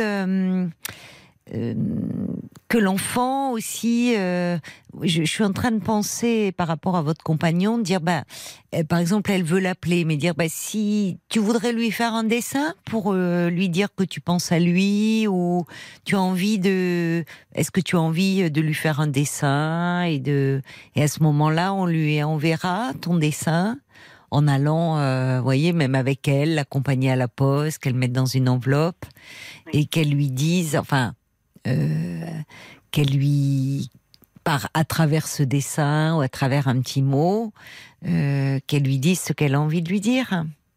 Mais je suis tout à fait d'accord avec cela. Le problème, c'est que je, je l'ai déjà fait avec elle euh, régulièrement puisqu'il vit à l'étranger. Donc, on faisait tout ça. Je, elle l'appelait en, en vidéo pour le voir. J'ai, c'est, c'est moi vraiment qui, qui, qui créé ce contact euh, très fort entre eux parce que euh, chaque semaine, elle l'appelait en, en vidéo quand elle venait me voir. Et c'est vous qui étiez à l'origine de ça? Oui, oui, oui. Oui, je voulais. Pourquoi vous vouliez à tout prix qu'elle ait ce lien? Puisqu'elle avait, c'est pas son grand-père. Elle a, vous me dites, euh, pourquoi c'est intéressant. D'où votre culpabilité aujourd'hui? Pourquoi Oui. c'était si important pour vous qu'elle appelle, enfin qu'elle le voit en vidéo toutes les semaines, votre compagnon? C'était votre histoire à vous deux. Enfin, pourquoi Oh. au fond euh, Pourquoi au fond Oui. Bah oui. Bah, parce qu'il n'est. Ça n'est pas quelqu'un qui était vraiment très proche de ses enfants. Euh, Il n'était pas proche vraiment de ses petits-enfants. Et une façon également qu'il euh, qu'il se sente euh, accueilli dans ma famille, qu'il se sente euh, euh, aimé, qu'il. euh, En fait, j'ai- j'ai toujours eu avec lui beaucoup d'empathie et, et un, un besoin de, bah, de lui faire plaisir aussi. De... Oui, mais via l'enfant, enfin. Oui. Bah, parce qu'en plus, enfin, je sais pas, ça. vous voyez, vous dites il est, il est pas proche de ses enfants, il est pas proche de ses petits enfants. Il y a peut-être des raisons à cela aussi. C'est Je n'ai pas Bah, compris. il y a peut-être des raisons à cela. Pour quelles raisons il n'était pas proche de ses enfants, de ses petits enfants Ah oui, je, oui, je connais les raisons, oui. Oui. Oui, c'est pas. Bon, c'est. Bon, c'est comme ça. Oui, Oui. vous vous en voulez d'autant plus que vous avez été euh, à l'origine de ce lien. Vous avez vraiment euh, et plus pour votre compagnon d'ailleurs que pour la petite fille. Alors la petite fille aussi, votre petite fille, euh, euh, parce que là j'entends à votre intonation, à votre finalement vous êtes plus affecté aujourd'hui par le, le, le, le chagrin de votre petite fille que par votre séparation, semble-t-il. Alors, c'est compliqué parce que moi, c'est une relation qui, comment dirais-je, j'ai- l'impression que ça, je, je me sens incapable de le revoir Mhm. parce que c'est quelqu'un que j'aime encore énormément. Euh, je je- je l'aime encore beaucoup parce que c'est quelqu'un de, de bien, mais euh, je, je, je, je- n'en peux plus et je, ne peux- je, ne veux plus continuer cette relation qui m'a qui me faisait euh, comment dirais-je euh, descendre moralement euh, D'accord. Bon. pas pas de sa faute à lui de c'était de la faute de de la situation Bon, alors moi je pense qu'il y a tout ça. parce que euh, vous êtes affecté et que votre petite fille, euh, qui bah, est tout sauf bête, elle sent aussi sa mamie, là, elle entend des choses, elle vous sent, elle vous voit plus affecté, plus triste. Il y a tout ça aussi. Et finalement, euh, euh, ça serait peut-être important de clarifier un peu les choses. Parce que dire euh, à une enfant, vous pouvez le dire, effectivement, on peut quitter quelqu'un et lui demeurer attaché. Mais pour un enfant de 6 ans, c'est un peu incompréhensible, en fait. Dire on se quitte, mais on s'aime quand même beaucoup et, et, et, je l'aime quand même beaucoup. Pour un enfant, il comprend pas, parce que du haut de ses 6 ans, il peut se dire, bah, il s'aime, mais il se quitte. C'est un peu angoissant, parce que finalement, donc, du jour au lendemain, on peut décider de quitter les gens qu'on aime. Oui. Bon, donc euh, ça, je pense que vous, à partir du moment où vous, vous allez un peu gagner en clarté, ça va aussi se répercuter sur votre petite fille. Votre petite fille qui est très attachée à vous, euh, vous très attaché à elle, donc elle sent votre et votre peine et votre culpabilité, voyez? Donc elle peut se dire oh là là, ma mamie est très triste et mon papy il est parti. Enfin, vous voyez, elle porte aussi un peu votre peine. Donc, il faut clarifier les choses en disant, bah oui, tu sais, euh, il est très gentil, mais dire, bah moi, c'est c'est c'est plus c'est plus mon amoureux. J'avais plus envie qu'il soit mon amoureux, quitte à en rajouter un peu en disant, bah moi, je, je m'ennuyais un peu quand j'étais avec lui ou ou on se disputait. Vous voyez, donner un peu des éléments tangibles, même si c'est pas, enfin pourquoi c'est plus votre amoureux? Alors vous n'allez pas rentrer dans les tenants et les aboutissants de votre relation, parce que ça, ça ne regarde pas votre, petit, votre petite fille, mais qu'elle comprenne que, ou en tout cas, hein, euh, par rapport à cet homme. Je ne suis pas dans le chagrin, je suis dans. Euh, je, je, ne lui en parle pas en fait. Mais oui, mais c'est pas clair. Ça transparaît. Vous voyez, même là, avec moi, on sent que c'est compliqué de euh, vous avez de très bonnes raisons, on va pas revenir là-dessus, c'est pas le sens de votre appel. Vous me dites, cette relation, elle vous tirait vers le bas. Oui. Elle vous, elle vous plombait le moral. Il y avait quelque chose. Bon, Voilà, c'est une raison pour ce, à un moment s'éloigner lié à la situation. On va pas revenir là-dessus. C'est pas le sens de votre. Euh, Vous-même, je pense qu'il y a quelque chose que votre petite fille, elle perçoit en ce moment dans le fait que c'est vous êtes un peu tiraillé, un peu Oui, culpabilisé aussi par rapport à cet homme. Bon, ben la petite, elle ressent tout ça. Ouais, c'est tout à fait ça. Je me sens, je me sens, oui, je me sens tiraillée, je me sens coupable, Voilà. je me sens, euh, j'ai quand même envie de l'aider, j'ai quand même, enfin, je sais pas, je, mais, mais je peux plus, euh, je peux plus vivre cette relation parce que j'ai envie de, euh, j'ai pas envie. Il- faut que je me m'organise seule pour pour me remonter, pour euh, Bon. euh, pour oui, pour me remonter le moral ben voilà. pour voilà, Bah, si cette relation vous plongez euh, dans, dans de la tristesse ou dans de l'abattement ou qu'elle vous déprimait, à un moment, euh, euh, c'était euh, aussi salutaire de prendre cette décision. Oui, mais ce qui est, ce qui est dommage, c'est que c'est pas l'être lui-même qui me tirait vers le bas, c'est sa situation qui. Ben oui, mais parfois, les aides sont indissociables de la situation qu'ils font vivre. Vous voyez comme vous êtes très ambivalente. Et, et votre petite fille, c'est ça aussi qu'elle perçoit. C'est-à-dire qu'au fond, attention, encore une fois, à travers elle, qu'elle soit pas un lien. Parce que est-ce vraiment si important? Je pense que vous expliquez, si, si, si vous étiez, si les choses étaient plus claires à votre niveau, euh, votre petite fille euh, aussi ne ressentirait pas, elle est peut-être aussi, euh, parce qu'elle vous aime beaucoup, très proche de vous, en empathie avec vous. Oui. Et finalement, de qui elle parle? Il lui manque vraiment ou, ou elle sent votre chagrin et votre tristesse? Et mamie, elle est plus pareille. Et peut-être qu'elle est triste parce que son amoureux l'a laissé tomber. Et les enfants, dans ces cas-là, inconsciemment, ils aiment, ils font le lien. hein? Oui. Ils essayent de faire le lien. Je n'ai jamais pensé qu'elle euh, qu'elle pourrait se dire dans sa petite tête euh, que que son papy m'a laissé tomber. C'est- vrai que ça peut être. Ah, mais elle peut Ouais. tout imaginer. Bah, enfin, en tout cas, dans le dans ce que dans ce qui transparaît, elle voit bien qu'il y a quelque chose. Sa mamie, elle est pas pareille en ce moment. Même si vous cherchez à dissimuler. Plus on cherche à dissimuler, les enfants, ils sentent les choses. Oui, parce que je ne lui parle pas de ça, et puis je, je n'en parle pas d'ailleurs. C'est mon histoire. C'est. Oui, mais enfin, bon, on sent que cette histoire, elle, est, elle reste douloureuse pour vous encore. Et y compris cette décision, vous l'avez pas prise de gaieté de cœur, c'est pas, vous voyez, c'est pas par rapport à lui, c'est par rapport à la situation. Donc, bon. Donc, oui, parce que je suis quelqu'un de, de, de, fragile et de fort en même temps, et que la fragilité euh, à cause de, de, de, la, de ce qui s'est passé dans ma vie, je, je, je suis euh, euh, très fragile et, et, et cette histoire euh, euh avec tous ces soucis, ça m'a complètement euh, fait descendre marche après marche et, et, et, il fallait absolument... je, je, je, je c'était plus plus possible. Alors vous avez bien fait de prendre cette décision. Vous me ça fait plusieurs fois que vous me le dites, comme si vous cherchiez finalement à justifier votre décision. Si c'était, si ça mettait en péril euh, finalement votre santé psychique, à un moment, on n'a pas d'autre choix, euh, même si on tient encore à l'autre, de vous préserver vous.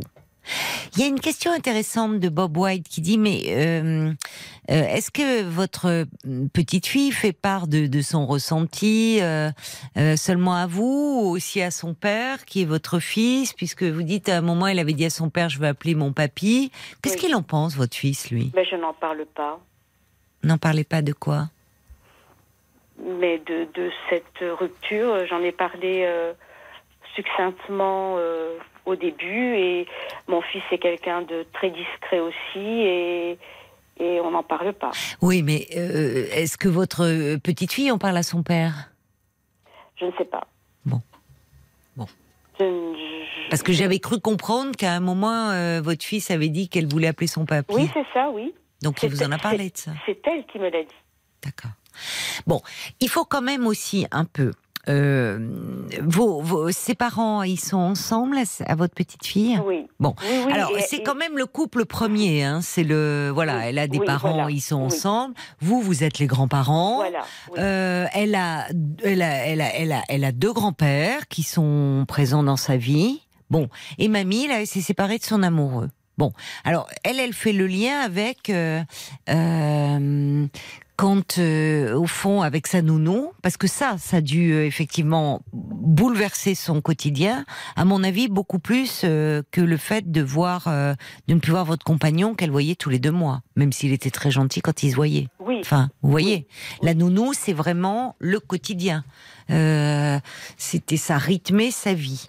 Bon, et puis la nounou, là aussi, un enfant, parfois quand il y a une séparation, une rupture, euh, plus il est petit, plus il se sent responsable.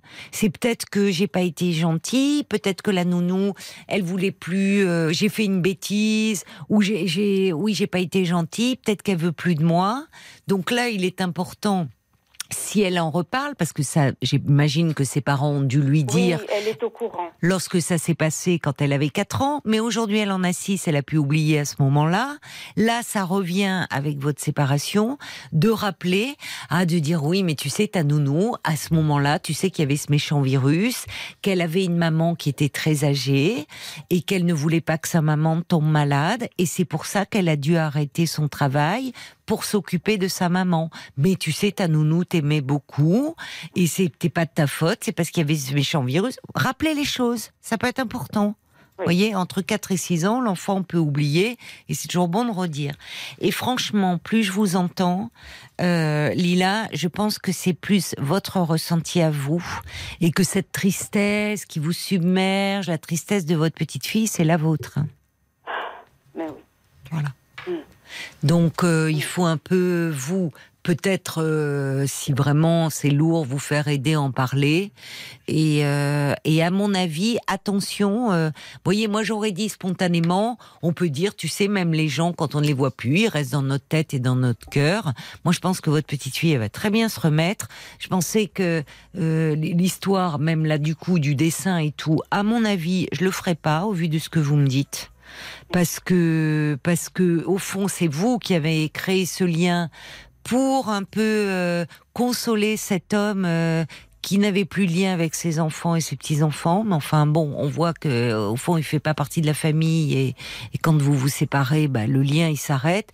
Moi, je pense que votre petite fille, elle va s'en remettre et que c'est davantage vous qui avez besoin euh, un peu de soutien là-dessus et de bien clarifier les choses parce qu'elle sent votre tristesse et de dire écoute c'est plus mon amoureux oui je sais que tu l'aimais beaucoup lui aussi mais nous euh, nous en tant qu'amoureux on se disputait ça n'allait plus voilà et lui dire bah toi t'en as eu des amoureux et puis peut-être lui dire et puis après c'était plus ton amoureux vous savez pour les enfants ça peut être un peu basique à ce moment-là un jour c'est l'amoureux puis le jour d'après ça l'est plus hein. Oui, non, Voilà. non, mais c'est parce que c'est c'est vrai que voir euh, sa petite fille euh, avec les, les larmes. Non, non, Lila, Lila, Oui. attention à ça. Là, euh, vous êtes un peu dans une projection. Vous vous rendez pas compte, mais euh, euh, c'est il y a beaucoup aussi vous et il y a aussi ce que ce qui dans ce que vous ne dites pas, mais il y a beaucoup de choses qui sont mêlées que vous êtes en train de projeter sur votre petite fille. Et votre petite fille, elle doit sentir aussi votre chagrin, votre culpabilité, enfin le fait que vous êtes actuellement dans une grande ambivalence. Oui, Donc, euh, il faut essayer de vous vous apaiser par rapport à la décision que vous avez prise, d'en parler peut-être un peu et de laisser votre petite fille à sa place de petite fille dans cette histoire. Oui. Paul, Oui, c'était Elia qui, disait Moi j'ai trois sœurs, six neveux et nièces. Parfois, euh, lorsqu'il y a des beaux-pères, des demi-frères, des demi-sœurs, qu'il y a une séparation, bah, c'est vrai que c'est déstabilisant de voir le chagrin dans les yeux des enfants qui perdent, entre guillemets, un membre de la famille. Mais bon, ça fait partie de la vie. Parfois, on s'aime, on se sépare.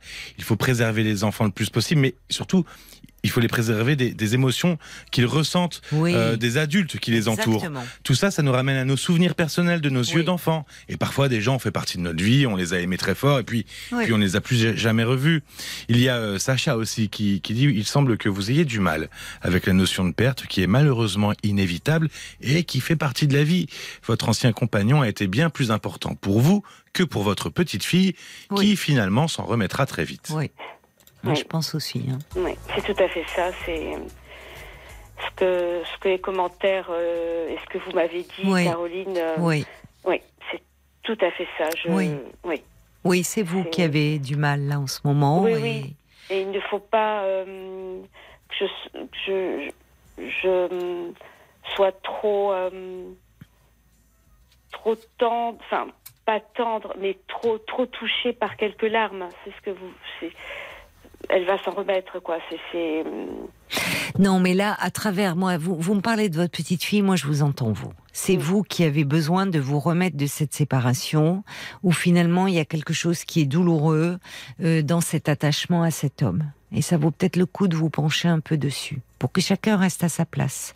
Parce que du coup, euh, votre petite fille, ce sont vos émotions qu'elle perçoit. Et vous, euh, il y a une relation là en miroir entre vous deux. hein. Donc attention à ça. oui, je voudrais surtout pas le. Ben alors allez parler un petit peu, parce qu'on sent bien que c'est compliqué pour vous. Mais en fait, j'avais commencé euh, euh, il y a plus d'un an. euh, J'étais allée voir un psychiatre parce que je voulais parler de, de de la perte de mon fils. Et, et là, je viens de cesser d'aller le voir, ce psychiatre, parce que euh, je parle de tout sauf de mon fils et je ne parlais justement que de mes histoires. euh, euh, enfin que de que de cet homme. Vous avez Et perdu un enfant récemment? Non, en 2000 en 2001. Oui, alors il y a un, un vécu autour de la perte, autour de la séparation, là, chez vous, qui est ravivé, certainement à travers cette séparation. Et, et Et, là, votre je- petite fille, tout ça, elle est au cœur. Enfin, voyez, elle est, voyez, c'est pas elle le problème, là, Lila. Hmm. C'est pas elle. Oui. C'est pas elle. C'est de votre tristesse à vous dont il faut s'occuper. Vraiment. Mm. Ben oui, c'est de votre tristesse à vous euh, euh, qu'il Mm. faut s'occuper et prendre soin. Mais vous, À mais vous voyez, euh, je me sentais pas légitime à, à, à aller voir ce, ce psychiatre et, et, et j'étais gênée même de, de lui parler, euh, de d'essayer de comprendre pourquoi je voulais quitter cet homme, pourquoi, alors qu'au départ j'étais j'étais venue euh, le voir pour autre chose. Et comme je n'arrive pas à en parler, euh, ben, je, je parlais des des choses qui- de la vie. Vous étiez venu pour parler de votre fils au départ? Oui. Et vous n'arrivez pas à en parler de votre non, fils je peux pas. Mais le, le psychiatre euh, entend et respecte cela Bien sûr. Il y a des et, et, et vous êtes totalement légitime pour euh, parler de, vous savez euh, justement de, on parle de, de douleur de indicible euh, euh, et, et souvent oui, euh, c'est tellement de l'ordre de, il n'y a pas de- comme s'il n'y avait pas de mots, comme si les mots étaient euh, euh, trop ne pouvait pas refléter euh, une, une réalité aussi douloureuse, ben, parfois on tourne autour d'autre chose, mais finalement vous parlez autour de quoi? De séparation, de cet homme, de perte. Vous en Oui. parlez sans en parler. Donc, bien sûr que si, vous êtes légitime. Et que vous pourriez revenir le voir pour en parler. Parce qu'il y a certainement aussi autour de, de ce que vous êtes en train de vivre à travers cette séparation, quelque chose qui, de cette douleur qui est ravivée, là, réactivée chez vous? Oui, peut-être. Certainement d'ailleurs. Et finalement, euh, les larmes dans les yeux de votre petite fille, euh, c'est votre tristesse à vous. Hein? Il y a, y a quelque chose. Et justement, puisque aussi euh, vous avez à cœur de, de prendre soin de cette petite fille qui, qui représente la vie et, et votre avenir, et euh, allez parler de de votre chagrin à vous et de votre blessure. C'est aussi l'alléger, cette petite Oui. de retrouver une mamie qui qui peut retrouver euh, le goût de la vie et pas seulement à travers elle, même si elle vous y aide. Mais voyez, vous alléger de votre chagrin, c'est aussi euh, vous aider bien sûr, mais aider votre petite. Oui. Donc euh, allez reparler à ce psychiatre. Je lui ai déjà une- dit, hein, je me sentais pas légitime. Mais si, vous l'êtes parfaitement. Il vous l'a dit, j'imagine. Mais oui. Retournez le voir. Ça vous fera du bien. Bon courage, Lila. Je vous remercie beaucoup et je, je vous souhaite une bonne soirée, Caroline. Merci à vous aussi. Jusqu'à minuit 30, Parlons-nous. Caroline Dublanche sur RTL.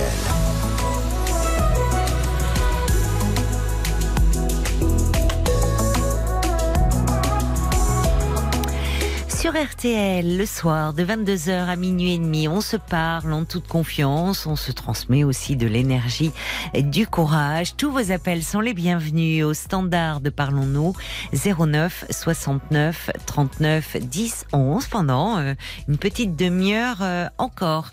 Un mot euh, pour vous dire que bah, ce week-end seront diffusées la série de podcasts Que sont-ils devenus où nous prenons des nouvelles euh, de, des, auditeurs. Alors euh, ce samedi euh, 15 octobre, euh, vous pourrez retrouver Cécile. Avec Cécile, il sera question de la relation mère-fille. Et le dimanche 16 octobre, euh, eh bien, vous pourrez retrouver le témoignage de Michael. Michael qui, lorsqu'il nous avait appelé, rencontrait des difficultés, difficultés sexuelles au sein de son couple. Alors pour écouter euh, ces, podcasts. euh, la série Que sont-ils devenus?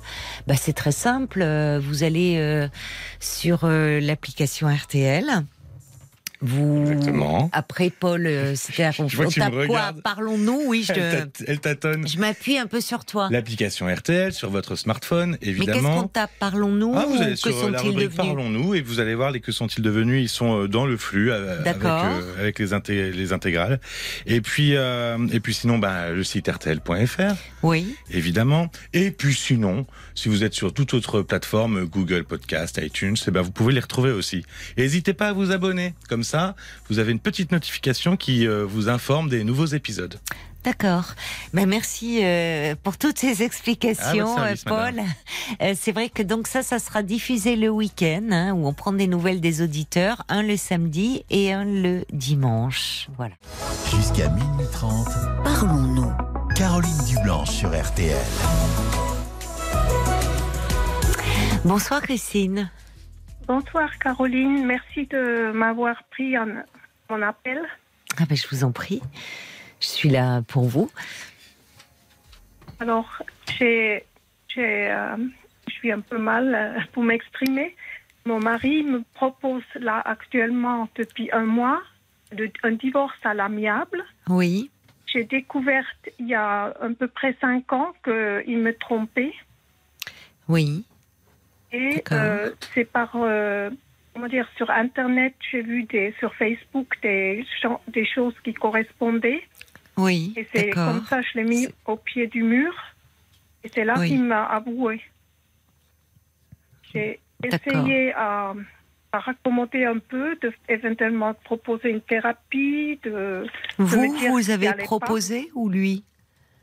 Non, c'est moi. C'est vous. D'accord. Oui, parce que moi vous. qui a fait le premier pas. D'accord.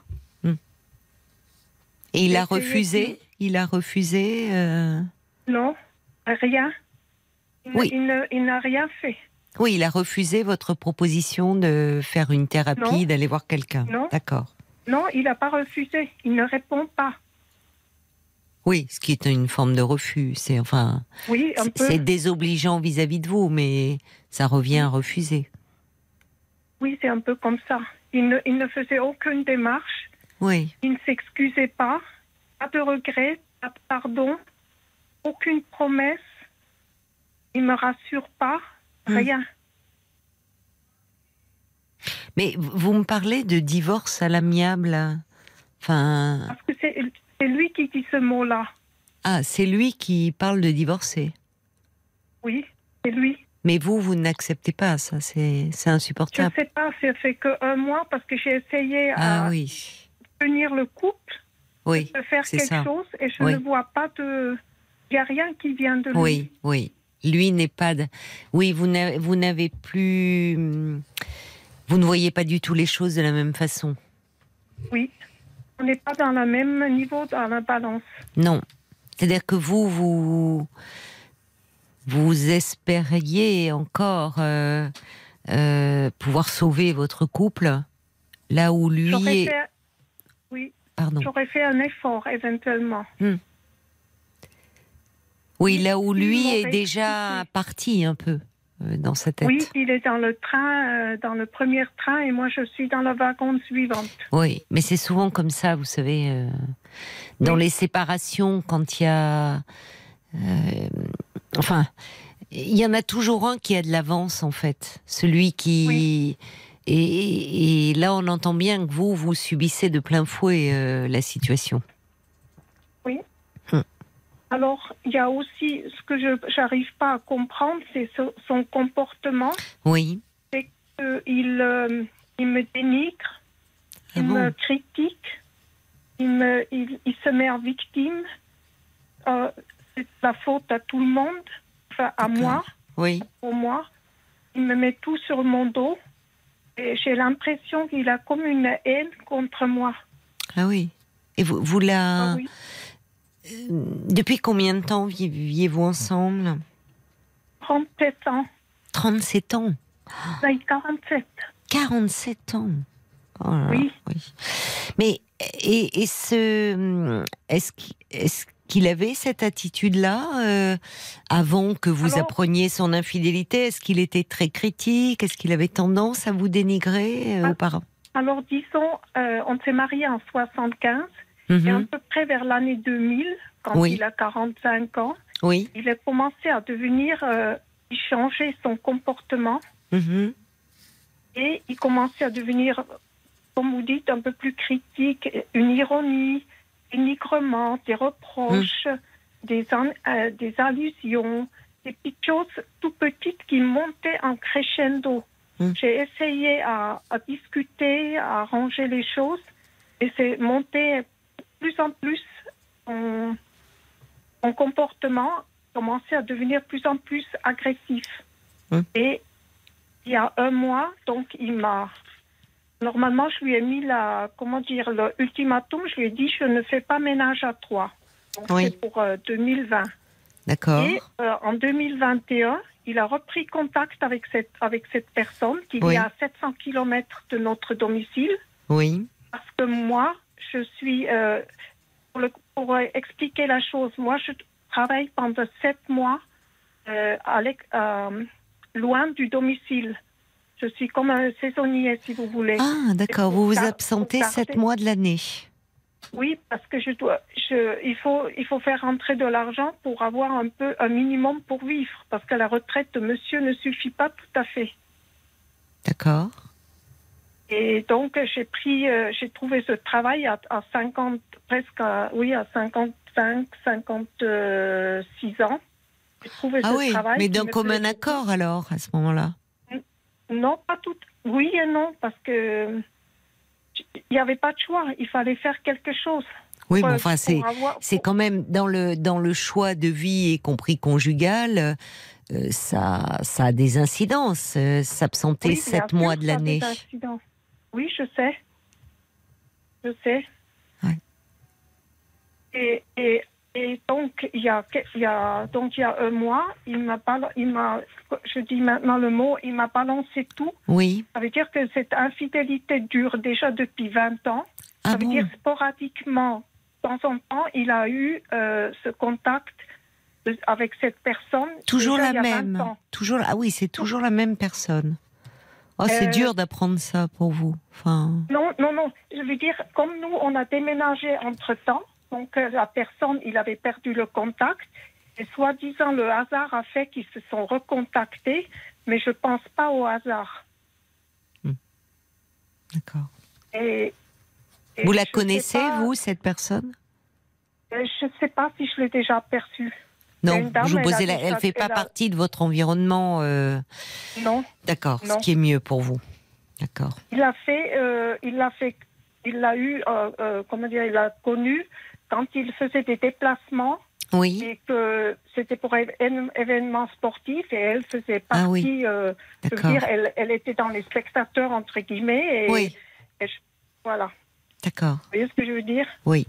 Et euh, donc il a eu des contacts, euh, des rapports avec elle, Mm. une, deux ou trois fois, je sais pas. Et c'est que maintenant il me balance tout, il me raconte entre guillemets, il me raconte tout, Mais pourquoi.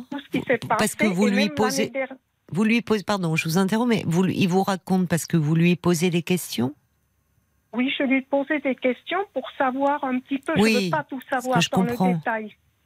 Oui, mais là, il Et faut il pas qu'il il- vous en dise trop non plus parce que ça va vous faire du mal, en fait, voyez Oui, oui, mais je- je- il y a des choses que je voulais quand même sa- enfin, Oui, savoir. je comprends. Mais il n'a pas d'empathie.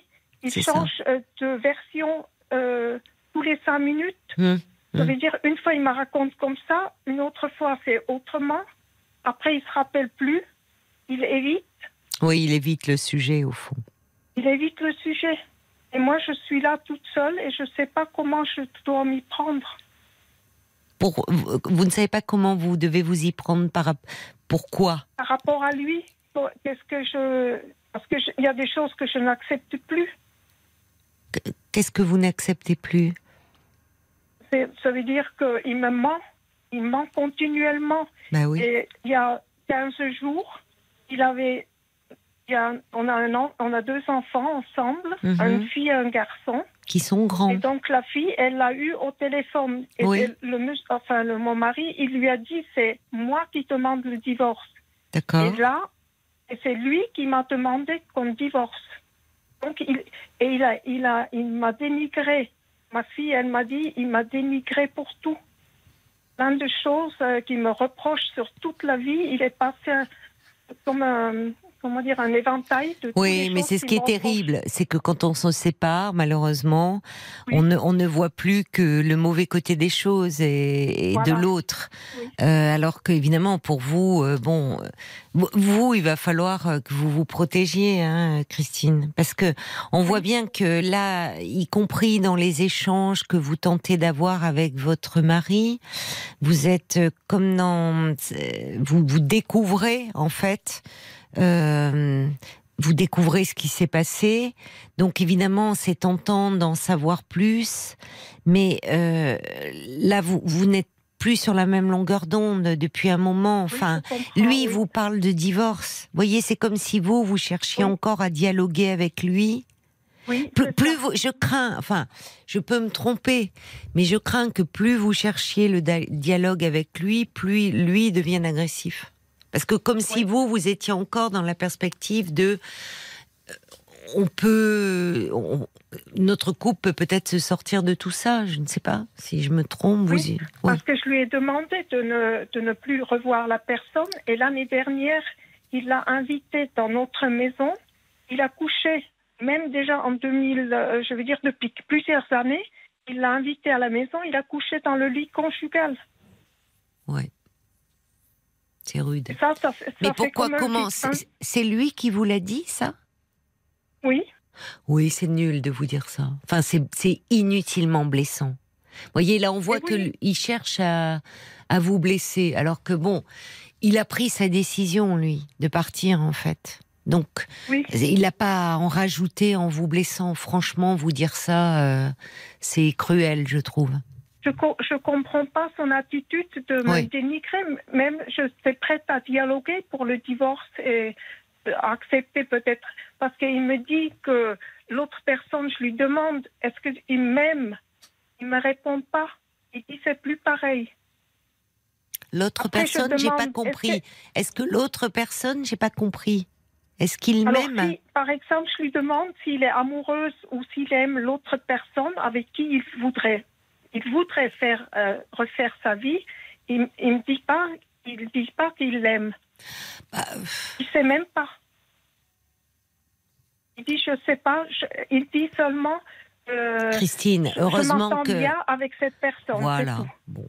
En tout cas, malheureusement, vous voyez là, euh, vous, vous êtes encore à essayer de, de, bah, de, de, de, de dialoguer, d'essayer de comprendre. Et, et là où Oui. lui, semble-t-il, d'après ce que j'entends, Mhm. est déjà parti. Oui. Vous vivez sous le même toit? Euh, oui, quand je vais rentrer là dans un mois, eh ben, on va vivre sur le même toit.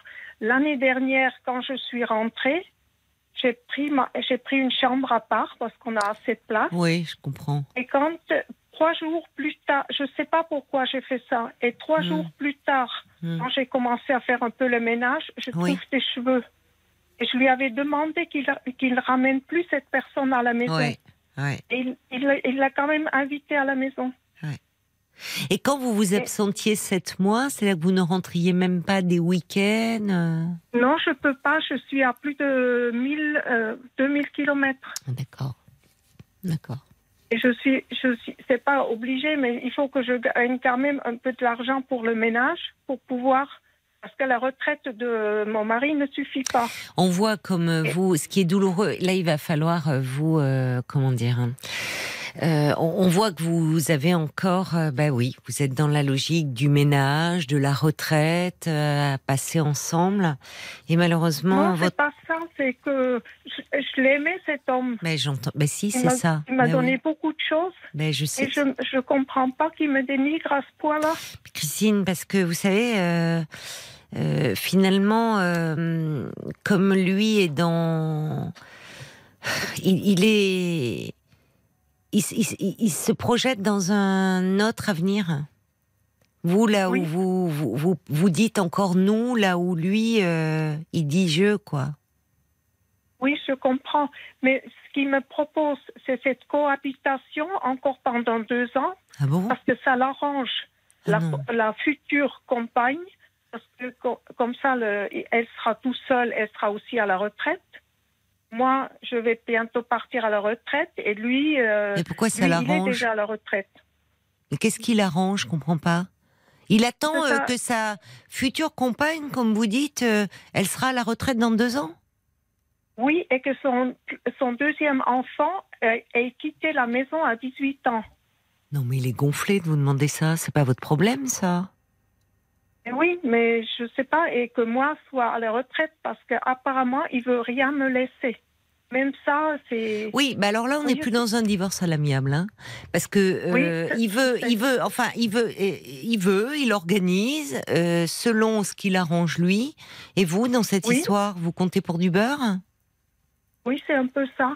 Donc là, vous savez, Christine, il va falloir déjà, la première des choses, c'est que vous consultiez un avocat pour que vous lui fait, expliquiez un peu. le- fait. C'est fait. Bon, Oui, on a fait ça avec ma fille. très bien. Très bien. Que votre fait. avocat, que votre avocat vous conseille. euh, parce que là, il décide euh, comme si vous, vous alliez euh, subir et et, Oui. et, et c'est quand même, allez vous dire que ça l'arrange. De, il vous dénigre, mais en même temps, il est prêt à cohabiter avec vous pendant deux ans, le temps que sa compagne soit à, la retraite. pour- Enfin, franchement, puis- là, il faut que vous aussi, voyez. Oui, pardon.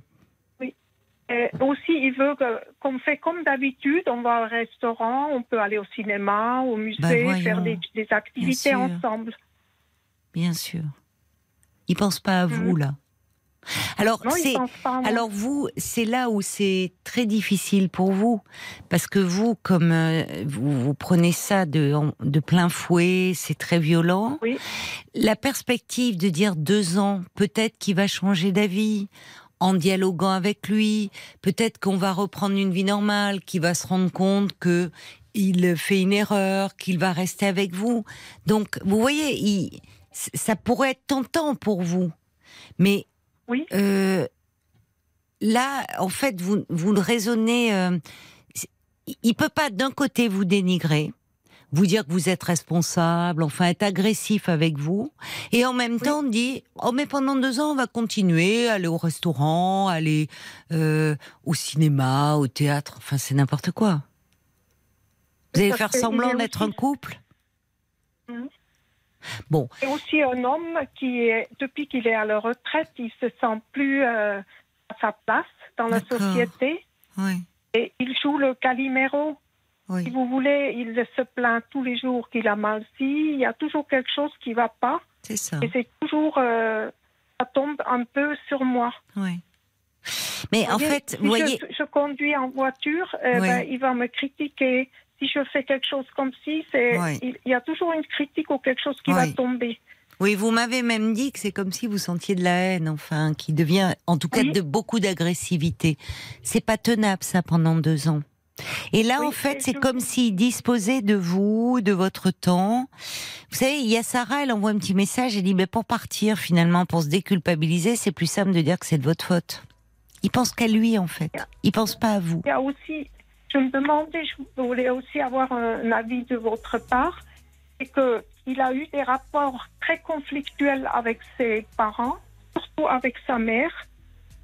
Il a vécu que dans les pensionnats, il a toujours changé de pensionnat.